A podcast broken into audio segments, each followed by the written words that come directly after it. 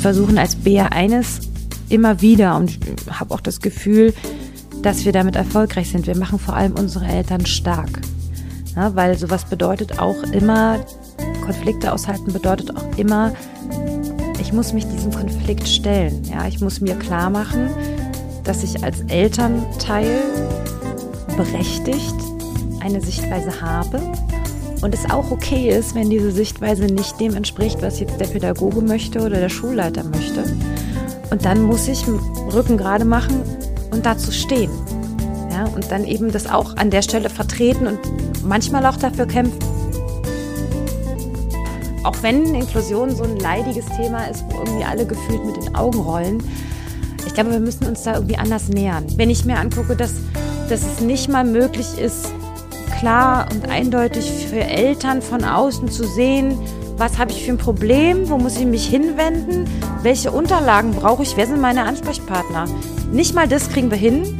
Und das setzt die Hürden für Eltern so unheimlich hoch, dass wir, ich glaube, wir verlieren da sehr viele Kinder nicht. Also mir zerreißt es das Herz, das muss ich auch an der Stelle wirklich sagen. Ich habe häufig Eltern am Telefon, die verzweifelt sind. Die, also sowas sind zwischen verzweifelt und resigniert muss wirklich jede Schule selber ein Kinderschutzkonzept stricken? Oder gibt es da einen gewissen Grad an, an Einheitlichkeit, den ich mitgeben kann? Welche Themenbereiche sind sinnvoll zu verorten unter Eigenverantwortlichkeit der Schule und welche brauchen vielleicht eine zentralere Steuerung?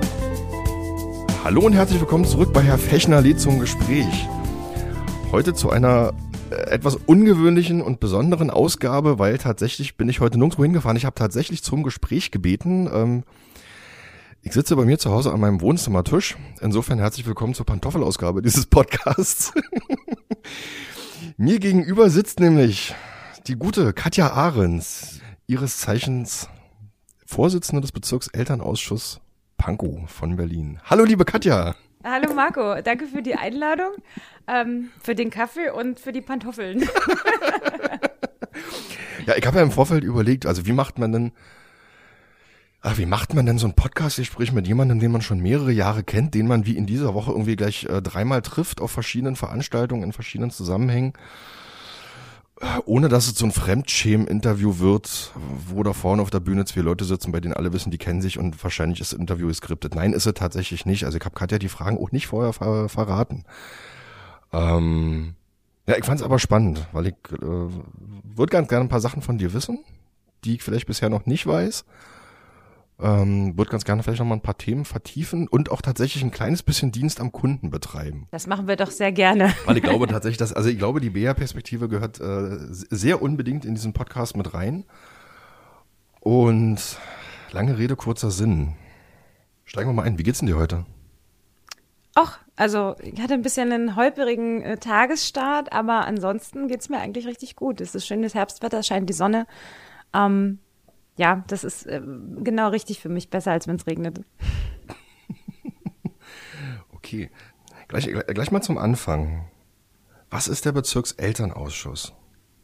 Tja. Steigen wir mal direkt ein in den Dienst am Kunden. Wir, wir steigen mal direkt ein, genau. In den, in den sogenannten Servicebereich. genau. Ja, was ist der, was ist der BA Pankow? Also, zunächst mal ganz formal sind wir ja die Elternvertretung ähm, der Schuleltern hier im Bezirk. Ja, also das heißt, wir vertreten die, die Eltern von rund 42.000 Schülerinnen und Schülern in ihren Interessen gegenüber ähm, sowohl der Verwaltung, aber als auch ähm, häufig gegenüber den Schulen, SchulleiterInnen. Ähm, wir haben dafür ja so ein, naja, wir haben keine richtige Schiedsstelle eingerichtet, aber wir sind schon auch sehr ansprechbar, machen ganz, ganz viel Elternberatung, machen sehr viel Information und bringen dann natürlich an der Stelle auch unsere Positionen als Elternvertretende äh, in politische Diskussionen mit ein. Das ist auch unser Auftrag nach Schulgesetz. Wie gesagt, hier im Pankow machen wir darüber hinaus noch ein bisschen mehr, finde ich. Also diesen ganzen Bereich Serviceleistungen. Ähm, wir haben, begleiten GEV-Wahlen zum Beispiel, jetzt neu seit diesem Schuljahr. Ähm, wir reagieren auf ganz konkrete Probleme, die in Einzelschulen zustande kommen. Wie gesagt, diesen Bereich Elternberatung, sowohl per E-Mail als auch telefonisch. Ähm, ja, und so versuchen wir irgendwie alles, was, was Eltern bewegt, im Kontext von Schule aufzufangen. Und mh, mm, eben auch was damit zu machen. Ja, also dass die, dass die Positionen, Sichtweisen von Eltern an der Stelle nicht einfach verpuffen. Ähm, vielleicht kannst du noch mal ganz kurz erklären, wie setzt sich der BEA zusammen?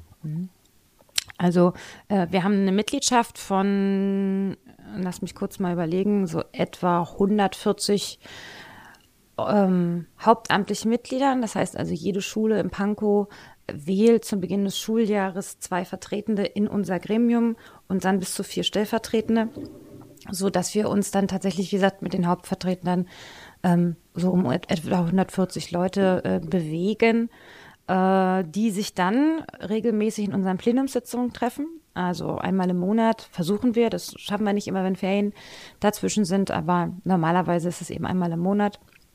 Und dann haben wir sozusagen innerhalb äh, des Gremiums so eine kleine Arbeitsstruktur, dass wir uns also einen Vorstand wählen und ähm, eben den, den oder die Vorsitzende, was jetzt im Moment eben das Amt ist, was ich dann an der Stelle be äh, bekleide. Äh, und der Vorstand, wenn wir uns den zusammensetzen, ähm, der trägt den Hauptteil der, der Arbeitslast sozusagen. Also wir versuchen das schon auch immer so aufzustellen, dass wir da ähm, die Arbeit auch auf viele Schultern verteilen können, weil es ansonsten für eine Person schlicht und ergreifend zu viel wäre. So hat jeder seine Themenschwerpunkte und Dinge, die er eben gut kann, dann auch einbringt, ähm, die wir dann für uns auch nutzen. Und wichtig ist uns aber dabei tatsächlich, dass wir innerhalb dieses Vorstands möglichst jede Schulform vertreten haben und in einem so großen Bezirk wie Pankow dass wir tatsächlich auch möglichst alle Ortslagen vertreten haben. Also dass wir sowohl Vorstandsmitglieder haben, die irgendwie aus Buch sind, aus äh, französisch Buchholz, aber eben auch aus Prenzlauer Berg, ähm, weil tatsächlich die Problemlagen häufig sehr unterschiedlich sind. Also in den, in den Randbereichen, in den Randbezirken ist immer noch mal ein bisschen ein, ein anderer Schwerpunkt, als den im Prenzlauer Berg hat. Und das mhm. versuchen wir halt auch in unserer Vorstandsarbeit abzubilden, damit wir möglichst breit sozusagen uns aufstellen können. Dann ist es mir auch immer sehr wichtig, dass wir jemanden haben, der ähm, nochmal einen besonderen, einen besonderen Blick auf das Thema Inklusion hat und wir versuchen auch immer noch jemanden ähm, mitzunehmen, der vielleicht, also der so ein bisschen einen, einen Berührungspunkt hat mit, mit Mehrsprachigkeit, mit Muttersprachlichkeit. Also das ist allerdings tatsächlich eine Herausforderung.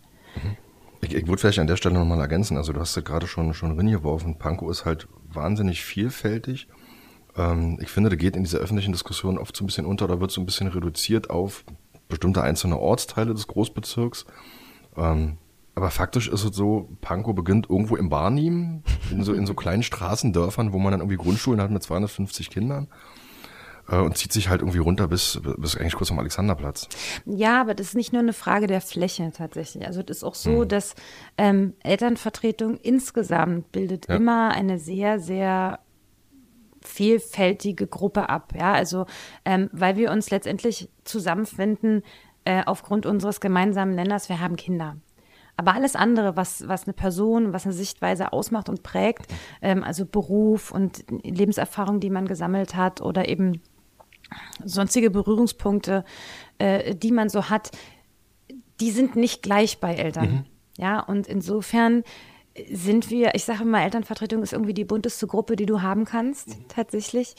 Weil, wie gesagt, nur die Tatsache, dass wir Kinder haben, die zur Schule gehen, irgendwie, das ist, was uns vereint. Alles andere, und das prägt eben auch die Arbeit äh, für uns als Elternvertretende, alles andere hat nämlich wirklich ganz unterschiedliche Sichtweisen. Ich bin immer wieder, auch wenn ich das jetzt schon viele, viele Jahre mache, Elternvertretung, ich bin immer wieder überrascht davon, wie anders man Dinge auch sehen kann. Und finde es auch immer sehr spannend, weil es dann natürlich auch den eigenen Horizont an der Stelle irgendwie erweitert, ähm, diese unterschiedlichen Perspektiven zu wahrzunehmen, zu durchdenken und dann eben auch ähm, damit was zu tun. Mhm. Ja.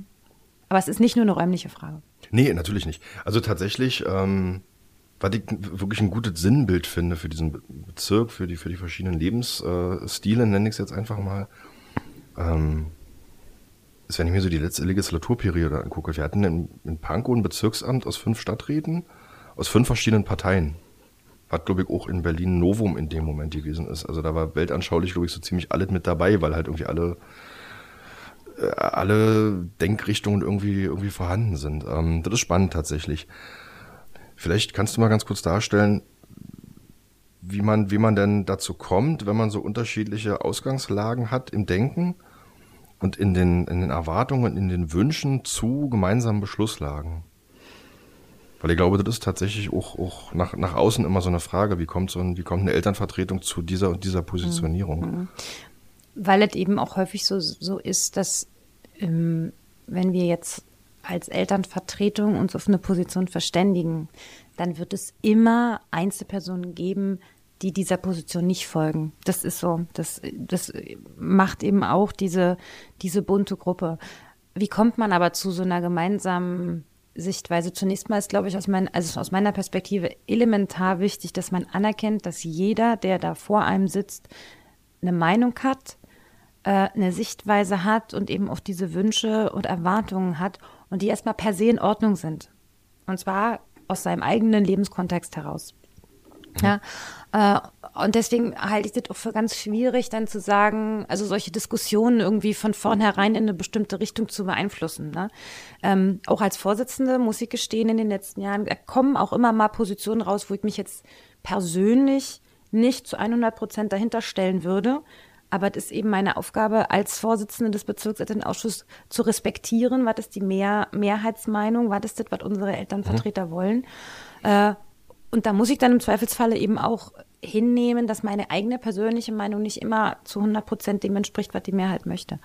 Um, und da muss man eben tatsächlich einfach diese Diskussion anfangen. Also für mich ist wichtig, dass äh, bevor ich mir, also bevor ich mich auf eine, auf eine gemeinsame Position verständigen kann, muss ich zumindest allen, die daran mitreden, die Möglichkeit gegeben haben, ähm, sich mit unterschiedlichen Aspekten dessen auseinanderzusetzen. Ja, also du brauchst äh, eine vernünftige Einleitung von solchen Themen. Wenn wir jetzt sagen, wir wollen, ähm, weiß ich nicht, irgendeinen Beschluss fassen zum Thema, was weiß ich, ich greife jetzt mal irgendwas raus, ja, zum Thema Ferienzeiten oder sowas, dann äh, wäre es mir wichtig, wenn wir über sowas diskutieren, dass man erstmal sagt, also wie sind Ferien ähm, gekoppelt in anderen Bundesländern, warum gibt es diese Ferien, was haben die für eine Funktion? Ähm, und aber auch, welche organisatorischen Punkte hängen da dran, warum könnte man das ändern, also könnte man bestimmte Ablaufzeiten verändern oder auch nicht. Ähm, was sind Argumente, die dafür sprechen, was sind Argumente, die dagegen sprechen. Und erst wenn wir diesen, wenn wir diesen großen diesen großen Rahmen einmal haben äh, und ich so, also und wir, ich sag mal, uns alle vorher auch damit beschäftigen konnten, mhm. Ähm, dann ist so ein Moment da, wo man diese Diskussion eben führen kann. Das wäre jetzt ein sehr großes Thema, mhm. ja, aber es gibt natürlich auch Dinge, äh, die sind ein bisschen kleiner gefasst, die kann man dann auch, ich sag mal, mit einer Tischvorlage und einer Diskussion in so einer Plenumssitzung äh, miteinander besprechen. Da fällt mir jetzt spontan ein, was wir jedes Jahr irgendwie auf der Agenda haben, die Frage, ob wir jetzt Videokonferenzen weitermachen als Gremium oder nicht. Ja, ja also da muss ich nicht einen riesen, da muss ich nicht einen riesen Rahmen drum, drum herum bauen. Das ist einfach am Ende eine operative Frage. Und die können wir dann eben auch als Gremium mhm. beschließen. Aber wenn jetzt so große Themen sind, dann ist es schon auch immer wichtig, äh, eine Befassung vorher auch wirklich mhm. herbeizuführen und nicht einfach einen, einen, Beschluss auf den Tisch zu knallen und zu sagen, so Freunde, äh, jetzt sag, he, hebt ihr mal die Hand, jeder sagt ja oder nein ähm, und dann entscheiden wir das einfach. Mhm. Ähm, ich habe gerade überlegt, weil Fanzeiten sind ja eigentlich kein, kein Bezirksthema, aber eigentlich bin ich ganz dankbar dafür, dass du da gerade reingebracht hast, weil, äh, nee, ganz, ganz ernsthaft, ähm, weil wir arbeiten ja nicht nur auf der Bezirksebene, sondern wir arbeiten ja quasi auch, na nicht Entscheidungen vor für die Landesebene, aber zumindest, äh, zumindest Anträge für die Landesebene. Vielleicht kannst du dazu ganz kurz was sagen, vielleicht sogar an diesem konkreten Beispiel. Wie, was, was passiert denn damit? Ja, wie gesagt, also das Oder wen adressieren wir eigentlich dann? Das, Fer so das Ferienbeispiel war jetzt eins, was wirklich völlig fiktiv war, ja. Das habe ich hm. jetzt nur mal so eben, weil es mir gerade in den, in den Kopf geschossen ist, weil ich hier an deiner Wand so ein Bild gesehen habe, was mich irgendwie an Ferien erinnert hat. Ähm, also, wie gesagt, normalerweise ist es so, dass wir natürlich als Bezirkselternausschuss erstmal unsere Bezirksverwaltung adressieren. Das ist also ähm, eine Stelle sozusagen, die für uns ein unmittelbarer Ansprechpartner ist. Ähm, das sind dann in der Regel Themen, die sogenannte ähm, äußere Schulangelegenheiten, sagen wir dazu. Also alles, was irgendwie mit Gebäuden zu tun hat, was mit Sportanlagen zu tun hat. Also alles, was irgendwie so Hardware ist, ja, letztendlich. Ähm, zu den inneren Schulangelegenheiten, also alles, was irgendwie so schulorganisatorische Fragen sind, äh, schulgesetzliche Fragen und so weiter, da ist unser, da wäre der Ansprechpartner eigentlich die Senatsbildungsverwaltung. Ähm, da wir aber nur in Anführungszeichen ein, ein Elterngremium eines Bezirks sind, ist das sehr unüblich und eigentlich auch, ja, wird in der Praxis auch nicht gemacht, ähm, als BEA sozusagen die Senatsbildungsverwaltung zu adressieren. Darum haben wir ja den Landeselternausschuss, also wir, wir schicken ja auch als BEA, also aus jedem BEA ähm, werden VertreterInnen äh, in den Landeselternausschuss geschickt, die dort dann eben sozusagen das Pendant bilden, ja, also das Pendant der Elternvertretung Bus auf Landesebene. Äh, und der Landeselternausschuss ist dann der Ansprechpartner der Senatsbildungsverwaltung. Das heißt, wenn wir ein Thema haben, was uns bewegt, ähm, hier im Bezirk als, als Eltern, äh, wo wir möchten, dass das auf der Landesebene oder im besten Falle dann auch mit der Senatsbildungsverwaltung thematisiert wird, dann fassen wir einen Beschluss, indem wir den Landeselternausschuss adressieren, sich um Thema XYZ zu kümmern. Ähm, und genau da ist es eben dann auch so, und das muss man sich, muss man sich klar machen, im Landeselternausschuss treffen dann Vertreterinnen aus allen Bezirken aufeinander. Und da sind Problemlagen unter Umständen tatsächlich ganz anders gelagert oder werden ganz anders gesehen. Ähm, weshalb wir uns im Pankow immer sehr bemühen, dass diejenigen äh, Initiativen, die wir da in den Lehr einbringen, dann tatsächlich auch so ausgestaltet sind von Anfang an, äh, dass sie auch eine Aussicht auf Erfolg haben, weil die Diskussion im Lehr ist, ist oft auch hart, muss man ganz klar so sagen. Also ähm, da sind auch, also sind auch andere starke Bezirke drin, ähm, die starke Meinungen haben. Und dann kann es dann auch mal passieren, dass, dass eben solche, solche Anliegen irgendwie nicht durchkommen. Mhm. Ja, und wir bemühen uns halt schon, und äh, wenn ich jetzt zurückblicke, dann ähm, auch recht erfolgreich, dass unsere, äh, unsere Initiativen und unsere Dinge, die uns an den, am Herzen liegen, dass sie dann tatsächlich auch durchkommen. Und dann beschließt sozusagen der Lehrer diese Dinge in, in Form von ähm, Anträgen und Beschlüssen, die gefasst werden. Und auf diese Beschlüsse reagiert die SNWJF. Ja, also die werden dann, wenn die Beschlüsse gefasst sind, werden die dann an die, an die Senatsbildungsverwaltung verschickt und dann vergeht eine Zeit, das ist ähm, nicht, nicht so klar abgegrenzt und definiert. irgendwann ähm, kommt eine Antwort. Und irgendwann kommt eine Antwort, genau. genau. An der Stelle würde ich tatsächlich diese, diese Lehre eben nochmal verlassen und einfach äh, das Gespräch mit Norman Heise äh, empfehlen. Ja. Auch in diesem Podcast. Unbedingt. Der hat dazu auch noch ein paar Sachen gesagt. Ähm, ich würde ganz gerne nochmal zurück auf die, auf die BR-Ebene, also auf die Bezirksebene springen. Ähm, also natürlich hast du recht, wir adressieren nicht die Senatsbildungsverwaltung als BEA, weil wir, weil wir ein grundsätzliches Anliegen beispielsweise haben, aber es gibt ja trotzdem eine Zusammenarbeit über die, über die Schulaufsichten. Mhm. Vielleicht kannst du dazu noch ganz kurz was sagen. Mhm. Ähm, das ist auch eine, na, ich würde es mal Besonderheit nennen, die wir in Pankow haben ähm, dass wir eigentlich keine Sitzung machen, in der wir nicht die Stadträtin, also die Schulstadträtin, äußere Schulangelegenheiten und für die inneren Schulangelegenheiten, für die Fragen, die ja kommen von Eltern, ähm, unsere Leiterin der regionalen Schulaufsicht bei uns im Plenum haben. Also wir haben immer so einen Block in den Sitzungen, wo es die Möglichkeit gibt, Vorabfragen einzureichen und wo die dann eben auch berichten, wie die aktuelle Situation ist. Das mhm. heißt, es ist eine sehr aktuelle äh, äh, Informationslage, die wir dann damit auch schaffen können äh, und wo eben auch Eltern, Vertretene und unsere Mitglieder die Möglichkeit bekommen, Fragen zu stellen. Mhm. Na, also wir versuchen immer so ein bisschen auch abzuwiegeln, dass man zu sehr im Detail in Einzelschulfragen da irgendwie miteinander diskutiert, weil das natürlich für den Rest des Gremiums dann häufig nicht so interessant ist. Aber auch da ergeben sich dann eben aus solchen Gesprächen, ähm, ergibt sich auch ein Kontakt. Ja, und so dass wir auch sicherstellen können, dass die Anliegen dann eben auch weiter, ver, äh, weiter verfolgt werden. Und wenn da mal irgendwo was hängt, dann landen die Mitglieder in der Regel wieder bei uns und dann können wir auch nochmal sagen, Entschuldigung, hier war also, noch mal ein also Punkt. Bei uns als Vorstand. Ja, bei uns als Vorstand, genau. Und da können wir dann auch noch mal so ein bisschen nachhaken an der Stelle. Insofern haben wir hier einen sehr dynamischen Austausch und auch einen, der darauf ausgerichtet ist, Probleme auch zu lösen. Ja, also und zwar in einer absehbaren Zeit zu lösen und nicht ewig lange irgendwie rumzu, rumzuschleppen mit sich. In anderen BRs läuft es nicht so. Ähm, da kommen die Stadträte oder die Schulaufsichten, entweder kommen sie nicht oder sie werden nur sporadisch eingeladen. Ähm, das ist immer so ein bisschen auch eine Frage, wie das Informationsbedürfnis ist. Mhm. Und da wir hier in Pankow halt einfach eine, eine unheimlich große Gruppe haben, ähm, mit einem sehr großen Informationsbedürfnis an der Stelle, äh, es hat sich das einfach für uns bewährt, dass wir hier diesen engen Draht und diesen engen Kontakt miteinander pflegen, weil der auch hilfreich ist, mhm. wenn wirklich mal irgendwo der Busch brennt. Mhm. Also, ich würde jetzt mal die Theorie in den Raum stellen, dass wenn ich zwölf BR-Vorsitzende frage, ob ihr Bezirk besonders ist, werden wir wahrscheinlich zwölf sagen, ja, mein Bezirk ist besonders. Mhm. Ähm, was, Vermutlich. ja, ist ja auch, äh, ne, ist wahrscheinlich so. Ähm, meine Frage wäre jetzt, was macht denn den BR Pankow oder den Bezirk Pankow aus deiner Sicht besonders? Also zunächst mal hast du natürlich recht. Jeder, jeder BR-Vorsitzende Vorsitzende kennt seine Mitgliedschaft ähm, und so die besonderen Themenlagen, Interessen und Besonderheiten der jeweiligen Mitgliedschaft. Die sind auch sehr unterschiedlich. Ja? Wir treffen uns ja regelmäßig auch als BA-Vorsitzende und tauschen uns aus. Ähm, und das ist schon auch wirklich ein, ein ziemlich bunter Haufen. So.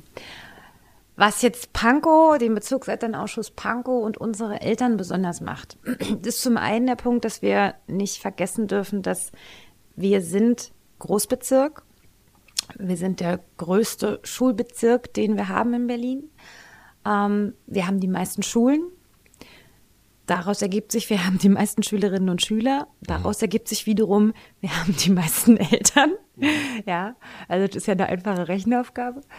Ähm, und diese Eltern sind dann eben, das, das haben wir ja vorhin schon mal kurz an, angesprochen, ähm, auch sehr bunt miteinander, weil mhm. wir eben sowohl einen Teil unseres Bezirks haben, der irgendwie sehr Innenstadt äh, geprägt ist und dann eben einen Teil unseres Bezirks, der sehr eher dörflich geprägt ist. Ja, mhm. und dann entsprechend auch dort andere Strukturen vorherrschen, ähm, dass wir ein, ein Bezirk sind, der wahnsinnig wächst. Also jetzt im Moment ist da gerade so ein, ein, kurzer Verschnaufpause drin, aber auch das geht wieder hoch. Wir haben ja die ähm, aktuellen Prognosezahlen jetzt gerade letzte Woche gesehen.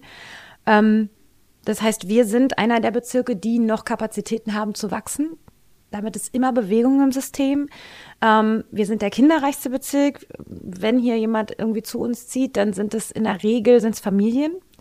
Die bringen natürlich ihre Kinder mit, die bringen ihre Rucksäcke mit und ähm, damit haben wir auch als Elternvertreter an der Stelle genug Arbeit für die nächsten Jahre, würde ich sagen.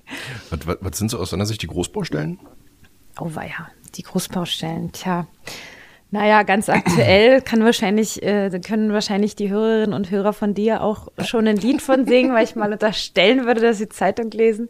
Ähm, naja, das Thema Schulsanierung ist bei uns hier im Bezirk eins, was unheimlich unter den Nägeln brennt. Der Erhalt, der Erhalt von Schulplätzen, muss man an mhm. der Stelle auch gezielt so sagen.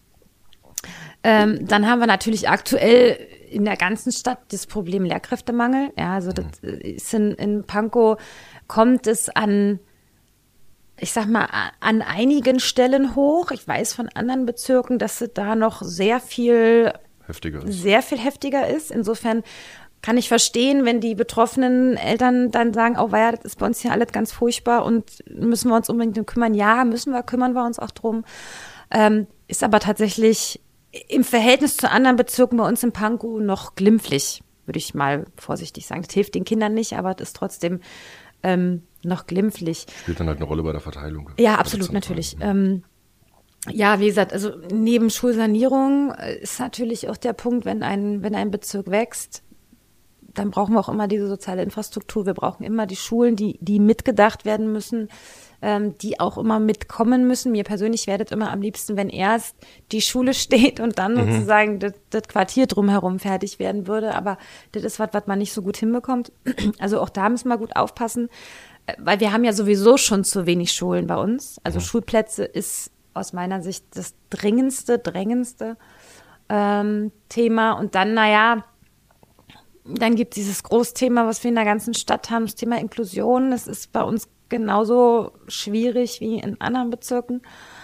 Ähm, und ich glaube, was, was Spezielles für Pankow, gerade aus Elternsicht, haben wir durchaus auch noch, ja, wie sage ich denn das jetzt so, dass es, dass es niemandem auf die Füße tritt tatsächlich.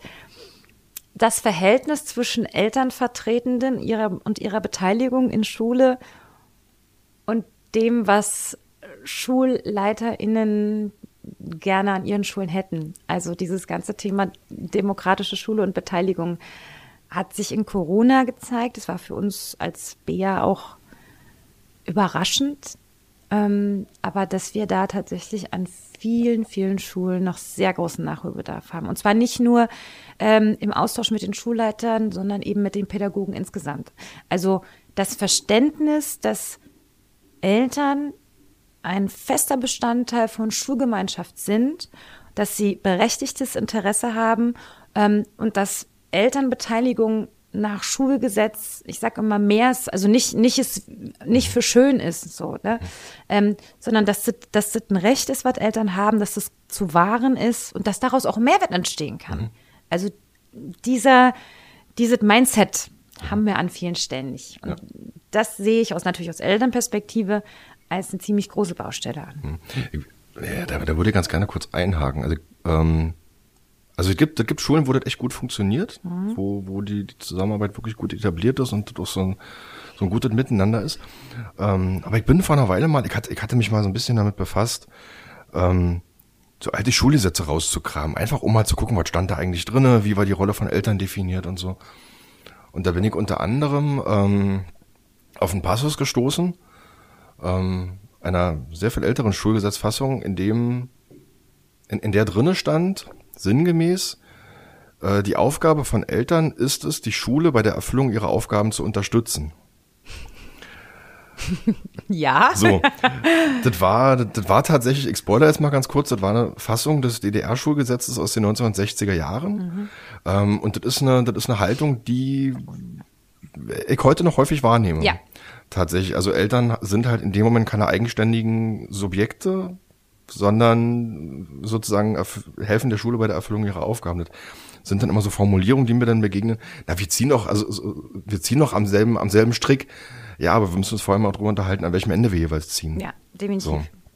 Ja, ja, ähm. also du, du, hast da völlig recht. Also das, das ist tatsächlich eine Einstellung, die begegnet uns auch häufig in den Berichten, die wir so von Eltern bekommen. Ähm, ich glaube, dass das auch was damit zu tun hat, dass sich einfach Zeiten ändern, dass sich also die Wichtigkeit von Beteiligung in den letzten Jahren, die Bedeutung von Beteiligung verändert hat. Äh, und wie sehen wir das? Ähm, vielleicht ist es auch ein, äh, vielleicht ist es auch ein Stück weit ein Generationenkonflikt. Ja, also gerade wenn, wenn man, also man hört eben mhm. genau solchen, solches Mindset häufig. Ähm, wenn's, wenn man es mit äh, PädagogInnen zu tun hat, die eben aus so einem, aus diesem Jahrgang sind, sozusagen. Ne? Also mhm. ähm, das ist offensichtlich dass wir das heute anders handhaben und aus gutem Grund anders handhaben, ähm, ist offensichtlich nicht bei allen angekommen. So, also nicht so richtig verankert. Ja, ähm, das ist auch nicht überraschend, weil letztendlich äh, Lehrerinnen und Lehrer und auch Erzieherinnen und Erzieher adressieren natürlich als allererstes die Kinder. Das sind ihre unmittelbaren ähm, unmittelbaren Partner an der Stelle. Ähm, insofern spielen in der, ich sag mal, im Alltagsgeschäft Eltern erstmal eine zweite Rolle. Das ist auch nachvollziehbar. Mhm. Und dass man dann sozusagen in der Fülle der Aufgaben, die da irgendwie so aufploppen in so einem Schulalltag, das nicht auch noch schafft, äh, jetzt ein neues Mindset äh, und eine neue Haltung Eltern gegenüber zu etablieren, ohne dass es dafür eine Weiterbildung oder solche Dinge gibt, ja. Ähm, das ist total nachvollziehbar. Und auch in der Lehrerinnenausbildung, in der, in der Pädagoginnenausbildung jetzt findet das ja nicht statt. Ja, also nicht wirklich. Wie, wie gehe ich eigentlich mit, mit Eltern um? Ähm, und was ist eigentlich dieser ganze Teil Elternbeteiligung im Schulgesetz? Und insofern fehlt da aus meiner Sicht tatsächlich was. Und es ist, und das ist eigentlich bitter, ähm, weil es gibt sehr, sehr, sehr viele Bereiche, wo das Mehrwert bilden kann, wenn Schulen sich öffnen, wenn Schulen anerkennen, dass Eltern nicht ihre Gegner sind, ja, weil das ist dann nämlich häufig das, was entsteht, dieses Gefühl, äh, ich habe jetzt hier irgendwie so einen Haufen Eltern und die wollen mir irgendwas Böses, die wollen hier irgendwo reinreden oder sowas. Darum geht's nicht. Eltern haben eben, weil sie so eine bunte, ähm, vielfältige Gruppe sind, äh, ganz andere Sichtweisen, die vielleicht an der einen oder anderen Stelle PädagogInnen gar nicht auf dem Schirm haben. Ja, das ist aus meiner Sicht ist das eine Bereicherung, wenn man sich eben auch entsprechend öffnen kann. Heißt aber natürlich auch, dass man diesen Konflikt aushalten muss, dass es andere Sichtweisen gibt. Und auch da machen wir die Erfahrung, dass ähm, PädagogInnen unter Umständen Schwierigkeiten damit haben, andere Sichtweisen wahrzunehmen und auch deren Existenz zu respektieren. Das, ähm, ja, das ist manchmal, manchmal ziemlich bitter, aber es ist eben tatsächlich auch was, was wir in der, in der alltäglichen ähm, Arbeit als Elternvertretende immer mal wieder dann auch wahrnehmen. Ja, und das ist was, was mir sehr am Herzen liegt, dass man also versucht, diesen Mehrwert, der sich, der, der, der sich einstellen kann, auch deutlich zu machen, mhm. um diese, um Vorbehalte einfach an der Stelle auch abzubauen. Ja, deswegen versuchen wir als, da komme ich nochmal zurück auf das, was wir als BEA machen. Wir versuchen als BEA eines immer wieder und ich habe auch das Gefühl, dass wir damit erfolgreich sind. Wir machen vor allem unsere Eltern stark. Ja, weil sowas bedeutet auch immer, Konflikte aushalten bedeutet auch immer, ich muss mich diesem Konflikt stellen. Ja, ich muss mir klar machen, dass ich als Elternteil berechtigt eine Sichtweise habe und es auch okay ist, wenn diese Sichtweise nicht dem entspricht, was jetzt der Pädagoge möchte oder der Schulleiter möchte. Und dann muss ich Rücken gerade machen und dazu stehen. Ja, und dann eben das auch an der Stelle vertreten und manchmal auch dafür kämpfen. Ja, weil nur weil ähm, Schulleiterinnen ähm, und auch PädagogInnen diejenigen sind, die eben dann an der Stelle Kontakt mit unseren Kindern haben, heißt das nicht, dass die frei von Fehlern sind. Das, das ist nun mal so. Das ist auch in Ordnung. Ja, also da haben wir überhaupt gar keine Schwierigkeiten. Niemand verliert seine Integrität, bloß weil er mal irgendwo daneben, daneben haut oder so. Ganz im Gegenteil. Ich finde es viel authentischer, wenn man damit dann auch umgehen kann. Ähm, und deswegen schwingt für mich diese Tür auch nach beiden Seiten auf. Ja, also sowohl bei Eltern als auch bei, bei PädagogInnen äh, ist es eben wichtig und richtig, dann auch die unterschiedlichen Sichtweisen anzuerkennen, auch wenn nicht notwendigerweise meine persönliche und meine eigene ist. Und da schließt sich wieder der Kreis zu der Frage, wie kommen wir eigentlich zu gemeinsamen Positionen? Ja, weil das ist ja, in, in, letztendlich ist es in Elternvertretung, innerhalb von Elternvertretung nicht, nicht viel anders, wie wie komme ich zu gemeinsamen Positionen innerhalb von Schulgemeinschaften. Mhm. Ja, das unterscheidet sich nicht so sehr. Ja. Ähm, der Weg ist letztendlich derselbe. Bloß idealerweise einigen sich erstmal die unterschiedlichen Gruppen auf ihre Haltung und dann. In sich, genau. Und dann, genau. Und dann äh, gehen sie miteinander in Austausch. Aber auch das ist nicht immer harmonisch. Und da ja. muss man auch als, als Ehrenamtler, als Elternvertreter dann eben auch eine gewisse Kraft mitbringen, das auch durchzuhalten. Mhm. Ja, man ja. darf nicht ängstlich sein. Ich, ich fand gerade einen, einen, wichtigen Punkt, den du gerade mal reingeworfen hast. Ähm, also ich bin ja viel, viel im Austausch mit unterschiedlichsten Leuten, ja, unter anderem auch mit, mit, äh, mit Schulleitungen. Schulleitungen, äh, bewusst im Plural. Ähm, und da gibt's halt auch tatsächlich Schulleitungen, die sagen, sie hätten gerne mehr Elternmitwirkung, aber sie finden quasi keine Elternvertretenden, die sich exponiert einbringen wollen mhm. oder mit mehr Zeit oder ne, und da, da finde ich diesen diesen Aspekt wir, wir stärken die Eltern ähm, finde ich halt sehr, sehr wichtig. Ich finde, das ist ein sehr wichtiger Teil unserer Arbeit. Und zwar nicht nur stärken im Sinne von, wir helfen euch den Rücken gerade zu kriegen, sondern auch, äh, wir machen euch fachlich fit. Ja, also Elternstärken hat natürlich unterschiedliche Dimensionen. Ne? Also zum einen äh, machen wir sie fit darin, was sind eigentlich eure Rechte, was sind eure Pflichten und was könnt ihr auch einfordern. Das ist mal der eine Punkt.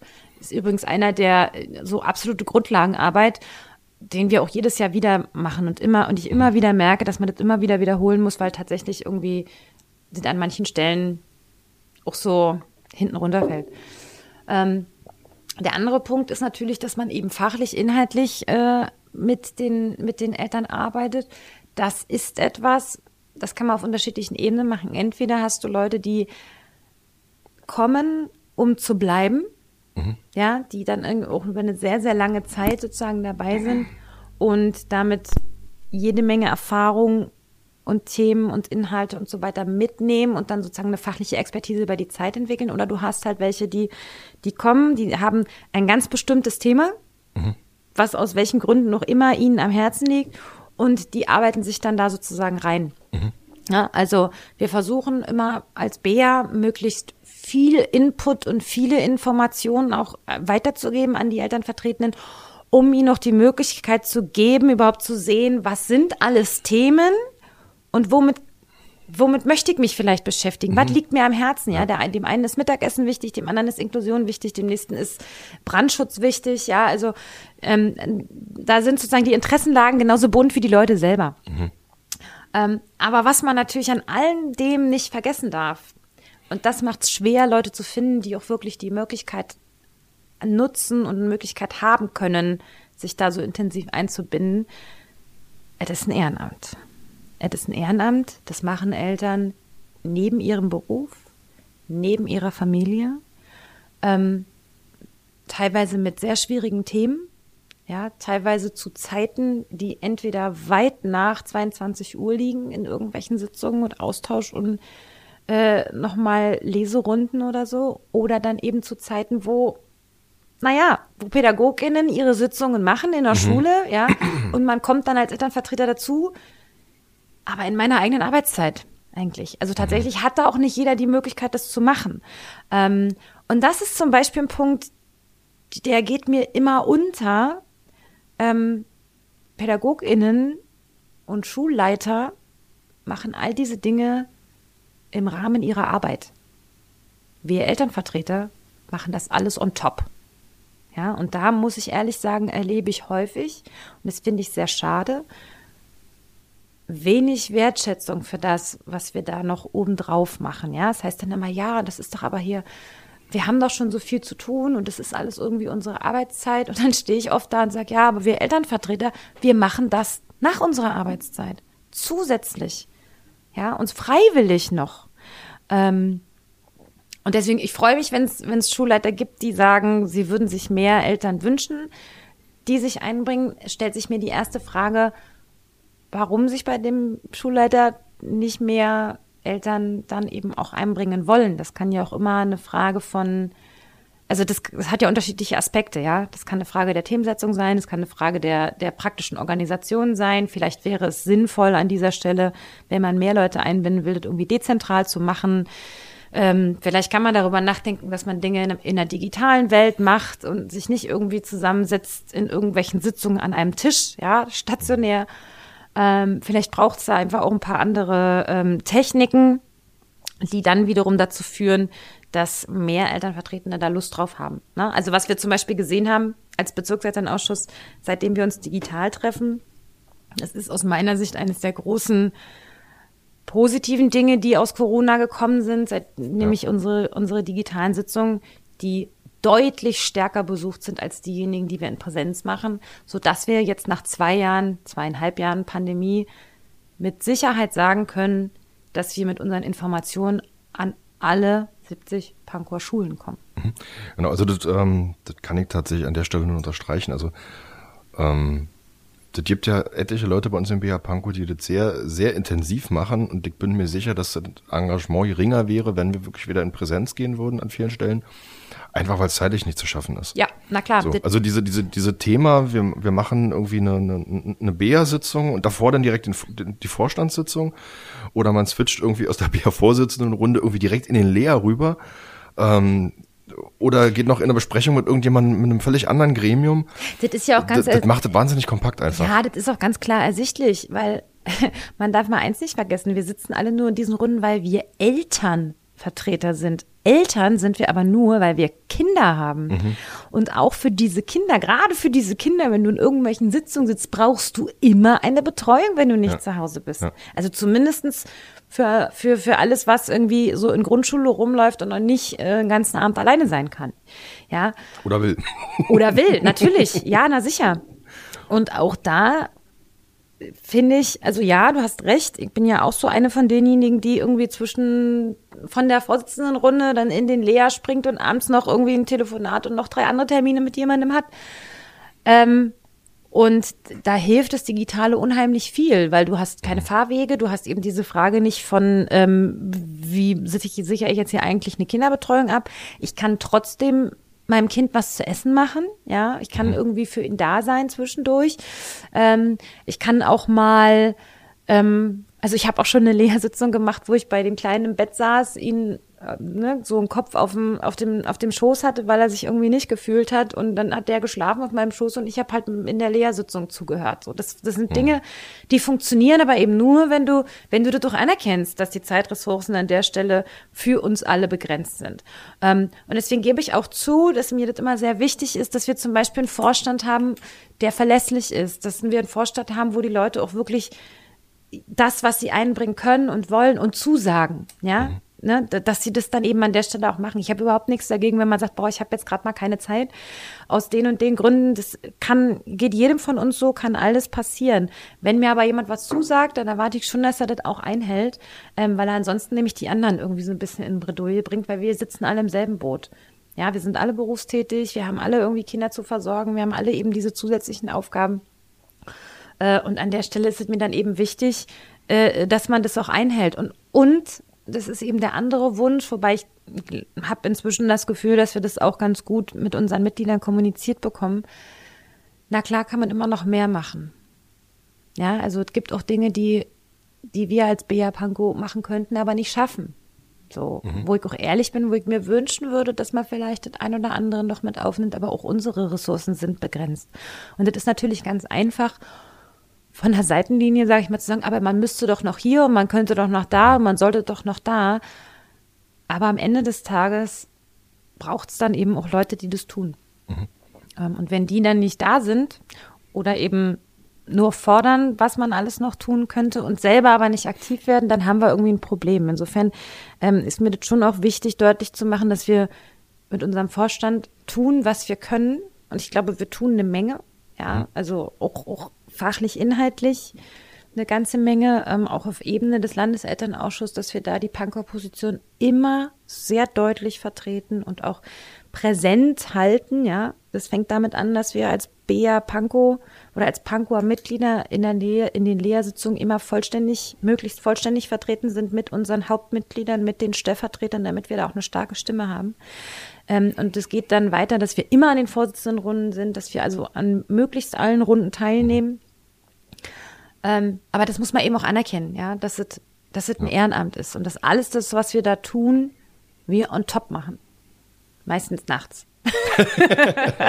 ja, und, und, und, genau, also du hast gerade einen wichtigen Aspekt angesprochen. Also die, ähm, das sind ja alle Gremien und Beiräte, in denen wir am Ende sitzen. Ähm, die mal mehr, mal weniger Befugnisse haben, mhm. wo aber am Ende tatsächlich, wenn, wenn man sagt, man möchte was bewegen, ähm, das funktioniert dann A nur mittel- oder langfristig in den allermeisten Fällen. Manchmal geht es auch punktuell, weil sich gerade eine Gelegenheit bietet. Jetzt ist gerade ein Thema, jetzt ist, macht Sinn, einen Beschluss zu, zu fassen. Ähm, aber in aller Regel geht es halt nur über beständige Präsenz in diesen Gremien. Ja weil ja. nur dann wird man halt auch tatsächlich wahr und ernst genommen. Und auch über Fachlichkeit. Also und, und über Fachlichkeit, natürlich. Nur Präsenz reicht an der Stelle nicht. Du musst schon auch, naja, du musst schon auch glaubhaft. Danke für den Hinweis. Du musst schon auch glaubhaft vermitteln, dass du weißt, worüber gesprochen wird. Lach nicht. Ich sagte deshalb, weil wir durchaus auch Kombatanten haben, die das einem anders handhaben. Ja, aber, also es muss schon auch klar sein, äh, äh dass wir, dass wir eine Vorstellung davon haben, worum geht es, worüber wird hier diskutiert und was sind unsere Positionen dazu, mhm. was bringen wir in diese Diskussion ein. Nur dabei sitzen reicht nicht, damit man ernst genommen wird. Also, ähm, was, was, mir dazu noch einfällt, ähm, das, das habe ich, also das ist mir dann tatsächlich erst im Laufe der Zeit als Elternvertreter bewusst geworden, wie wichtig quasi nicht nur Präsenz und Fachlichkeit sind, sondern dass man auch ganz oft sich mal wirklich intensiv damit befassen muss, ähm, wir, wir nennen es immer so schön Genese. Also was ist, was ist sozusagen der Werdegang von einem Beschluss, von einer Entscheidung? Mhm. Ähm, also wir hatten jetzt zum Beispiel neulich wieder die Diskussion gehabt oder einen Bericht, ähm, da ging es um die Ferienzeiten im Land Berlin, hatten wir vorhin schon mal ganz kurz das Thema. Ähm, da wurde dann jetzt von, von, von der Landesebene festgelegt, also von der Senatsbildungsverwaltung, dass die Ferienzeiten nochmal geringfügig angepasst werden. Ähm, und da war zum Beispiel ganz wichtig auch zu verstehen, warum ist denn, sind denn die Ferienzeiten jetzt da angepasst worden? Was war, was war sozusagen der Hintergrund? Ähm, in dem Fall ging es äh, um, ums zweite Schulhalbjahr an den Gymnasien bei den Abiturientinnen und Abiturienten. Ähm, ich will jetzt ja nicht so weit ausholen, aber das ist dann tatsächlich wichtig, sich den, den Kontext auch von Entscheidungen draufzuholen, die halt zum Teil wirklich äh, lange vorbereitet sind. Absolut. Wenn du jetzt zum Beispiel bei diesem, bei diesem Ferienpunkt bleibst, und da möchte ich jetzt noch mal so ein bisschen die Aufmerksamkeit darauf richten, was ist eigentlich Elternvertretung? Ja? Oh, das hast du aber sehr druckreif formuliert. Nicht wahr? äh, Elternvertretung deckt ja ab von Grundschule bis Oberschule bis zum Schulabschluss. Und wenn zum Beispiel so eine Entscheidung wie die Ver Ver Verzögerung oder Verschiebung von Ferienzeiten fällt, dann hat es Auswirkungen auf die gesamte Gruppe der Eltern. Mhm. Ja, ähm, und diese Auswirkungen auf die gesamte Gruppe begründet sich aber am Ende damit, dass es sich um ein Problem im zweiten Halbjahr des Abiturjahrganges von 2023 handelt. Mhm. Ja, ähm, das ist was, was Grundschuleltern Klasse 1, 2, 3, 6, was von mir aus 6, ja, die haben das nicht auf dem Schirm. Können sie auch gar nicht. Weil du sozusagen in, im Schulbereich wächst du ja sozusagen du wächst ja mit deinem Kind und mit der Schule irgendwie auch mit. Mhm. Ja, als Grundschulelternteil habe ich in der ersten Klasse interessiert mich nicht dafür, was jetzt im letzten Abiturjahrgang von einem Gymnasium so abläuft. Wozu auch? Da habe ich ganz andere Sorgen, ja, ja. ja. Und deswegen ja, das ist super wichtig, diese solche Genese, Genese-Themen immer auch wieder deutlich zu machen, weil dann ergeben Sachen auch Sinn. Ja, also häufig ergeben Sachen dann auch Sinn und häufig eben nicht. Und an den Stellen, wo man sagt, nee, das ergibt jetzt hier aber wirklich keinen Sinn, genau da ist der Moment, wo wir dann als Elternvertretung auch mal reingehen und sagen, stopp mal, hier läuft gerade was schief. So. Und um das zu können, musst du dir aber eben einfach immer diesen großen, diesen großen Rahmen angucken. Hm. Und deswegen ist es eben wichtig, sich da auch an der Stelle einzuarbeiten. Hm. Da würde ich ganz gerne ganz kurz einen, einen Aspekt noch mit reinwerfen, weil das ist tatsächlich was, was mir so, so grundsätzlich in dieser Debatte um Bildung ähm, wirklich fehlt. Ist so dieser, also wenn wir über Bildung diskutieren, diskutieren wir in aller Regel über Schule, was ja sowieso schon mal eine Verengung ist, weil mhm. dieses Feld Bildung sowieso nochmal sehr viel größer ist. Ja. Ähm, und eigentlich ist, ist Bildung ein wahnsinniges Querschnittsthema. Also wenn ich jetzt nur mal dieses Beispiel Ferien wieder nehme, ähm, wir, wir diskutieren ja dann nicht nur über die Anpassung der Ferienzeiten für den zweiten Abiturjahrgang oder darüber, was das an den, bei den Eltern an Auswirkungen hat, sondern wir reden ja dann zum Beispiel auch, da ist dann die Schnittstelle zum Bereich der, der, der Wirtschaft, weil wir dann auch unter Umständen aufpassen müssen, dass wir nicht mit Ausbildungsbeginnzeiten mhm. und so weiter irgendwie ins, in, ins Gehege kommen. Und also diese, diese, diese Thema Bildung hat so unfassbar viele Schnittstellen, dass ich mich auch ganz oft frage, auch in der politischen Debatte um Bildung, warum wird dieses Thema nicht sehr viel mehr als Querschnittsthema wahrgenommen oder auch kommuniziert? Also ich weiß ja, dass ja die, dass wir ja alle mit angrenzenden Gremien und ähm, mit, mit, mit Wirtschaftsvertretern und so weiter im Landesschulbeirat zusammensitzen, um da die verschiedenen Positionen reinzuholen. Ich frage mich aber ganz oft, warum das in der politischen Debatte tatsächlich nicht, nicht mehr Würdigung findet. Hm, ich glaube, das ist auch eine Frage von Genese. Ähm, wir sind ja auf so einem Weg. Da haben ne? wir das Wort wieder. Ja, ja, wir sind ja auf diesem Weg. Ne? Wir haben vorhin darüber gesprochen, dass der Bezirk Pankow wächst und dass wir es inzwischen geschafft haben, ähm, mehr oder weniger, dass wenn jetzt neue Wohngebiete gebaut werden, wir zumindest mal Schulen mitplanen. Ja. Mhm. Ähm, wenn wir über Bildung sprechen, dann haben wir natürlich auch die Bereiche frühkindliche Bildung, das heißt alles, was, Kinder, äh, was Kita, äh, Kindergarten und so weiter ist, mit drin. Du hast äh, ähm, dann ja auch sowas wie Kinder- und Jugendfreizeiteinrichtungen, die durchaus ja auch Bildungsorte sind, äh, äh, mit drin. Du hast aber auch Erwachsenenbildung mit drin. Ja, dann sind wir ganz schnell bei sowas wie Nachbarschaftszentren, wir sind bei VHS und so weiter, also ähm, Volkshochschulen. Ähm, und genau da siehst du ja sozusagen, dass sich dieser, äh, dass sich dieser, dieser Bereich Bildung ihm immer breiter macht an der mhm. Stelle. Ne? Ähm, und früher war das nicht so. Früher hatten wir nicht diesen generalisierten dieses generalisierte Bild von Bildung, sondern da ging es um Schule, da ging es um Kindergarten. Und dann war erstmal nicht so wahnsinnig viel, ja. Also ähm, Erwachsenenbildung zum Beispiel, ein Erwachsenenbildungsgesetz haben wir ja noch nicht sehr lange. Mhm. Ähm, und insofern denke ich schon, dass wir da gerade auf einem Weg sind, dass sich das verändert, dass sich sozusagen auch verändert äh, die, die, die Bedeutung, die Bildung hat, dass es eben mehr ist als Schule. Ja, also gerade auch, wenn du darüber redest, ähm, wie schaffen wir das eigentlich als Gesellschaft, so sozial-ökologische Transformation zu machen. Das hat ja auch einen großen Aspekt, ähm, wenn zum Beispiel Jobs wegfallen, weil wir sagen, wir wollen die also aus ökologischen Gründen Dinge verändern. Wir bauen keine Autos mehr. Was machen wir dann eigentlich mit den Menschen, die früher mal Autos gebaut haben? Die müssen wieder in den Bildungsstrang zurück, damit die eben tatsächlich weiterhin in ihrem Leben dann eine Wirkmächtigkeit entfalten können. Also insofern glaube ich schon, ähm, dass wir uns gerade auf so einem Weg befinden, wo Bildung als Querschnittsthema eine wesentlich größere Bedeutung erlangt. Der Weg dahin, also der, der Weg, den wir da bestreiten, ähm, der ist aber tatsächlich noch etwas länger, denke ich, weil du die Denkschemata von, von früheren Jahren eben nicht von einem Tag auf den anderen auflösen kannst. Ja. Warum wolltest du mal Elternvertreterin werden? Also mal so ganz grundsätzlich. Du hättest ja auch, ja, wir machen mal einen kleinen Themensprung, aber ich glaube, dass das da durchaus mit reingehört. Also das, das schließt, also wirkt vielleicht deswegen ein kleiner Themenbruch, aber ich glaube, das passt da ganz gut rein.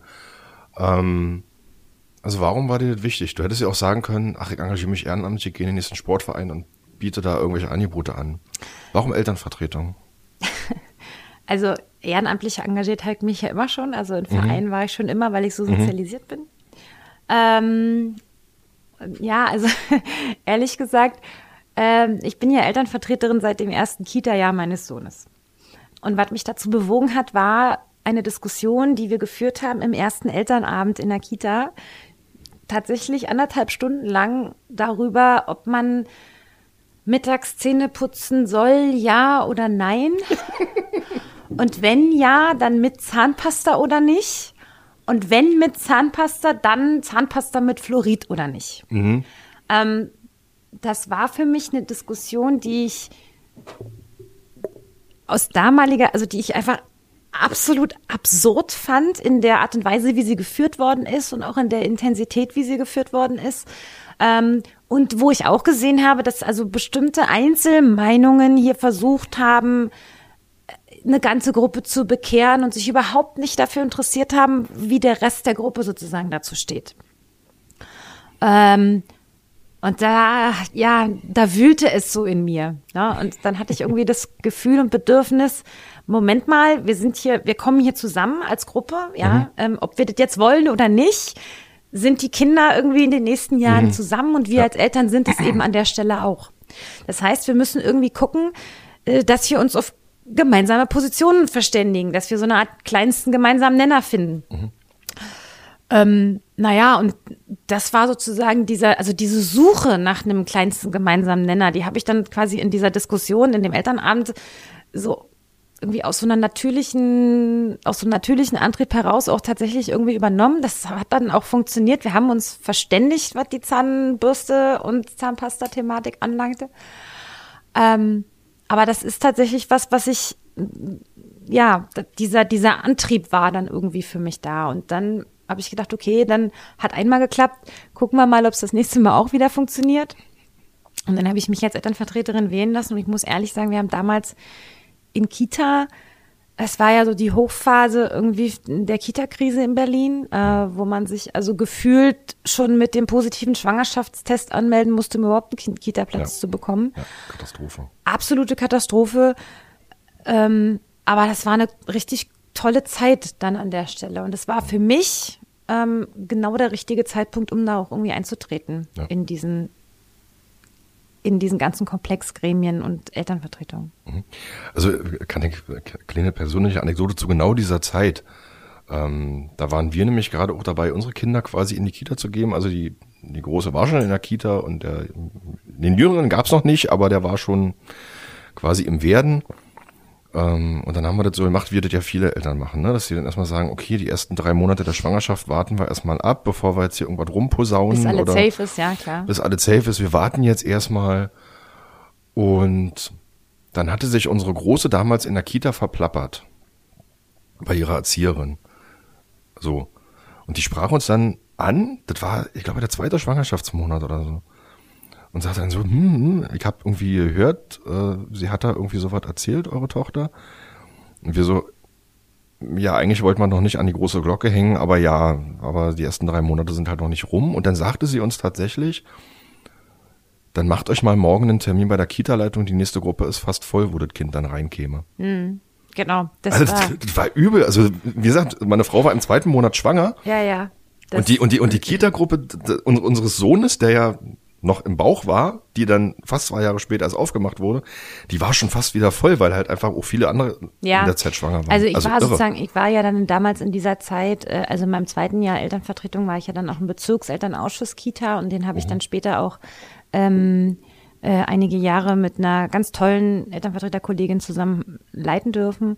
Und das war eben genau diese Zeit, ja. Also das hatte natürlich auch, also rückblickend kann man sagen, ähm, dass das auch ein Stück weit aufgebauscht war, weil eben Eltern sehr viel Angst gemacht worden ist, dass sie eben keine, keine Betreuung so finden, was dann wiederum dazu geführt hat, dass sich Eltern an ganz vielen Kitas irgendwie beworben haben, dann standen sie da ewig auf den Listen, dann haben sie den Platz genommen, aber dann wurde ein anderer frei und dann haben sie dann nochmal gewechselt und so weiter.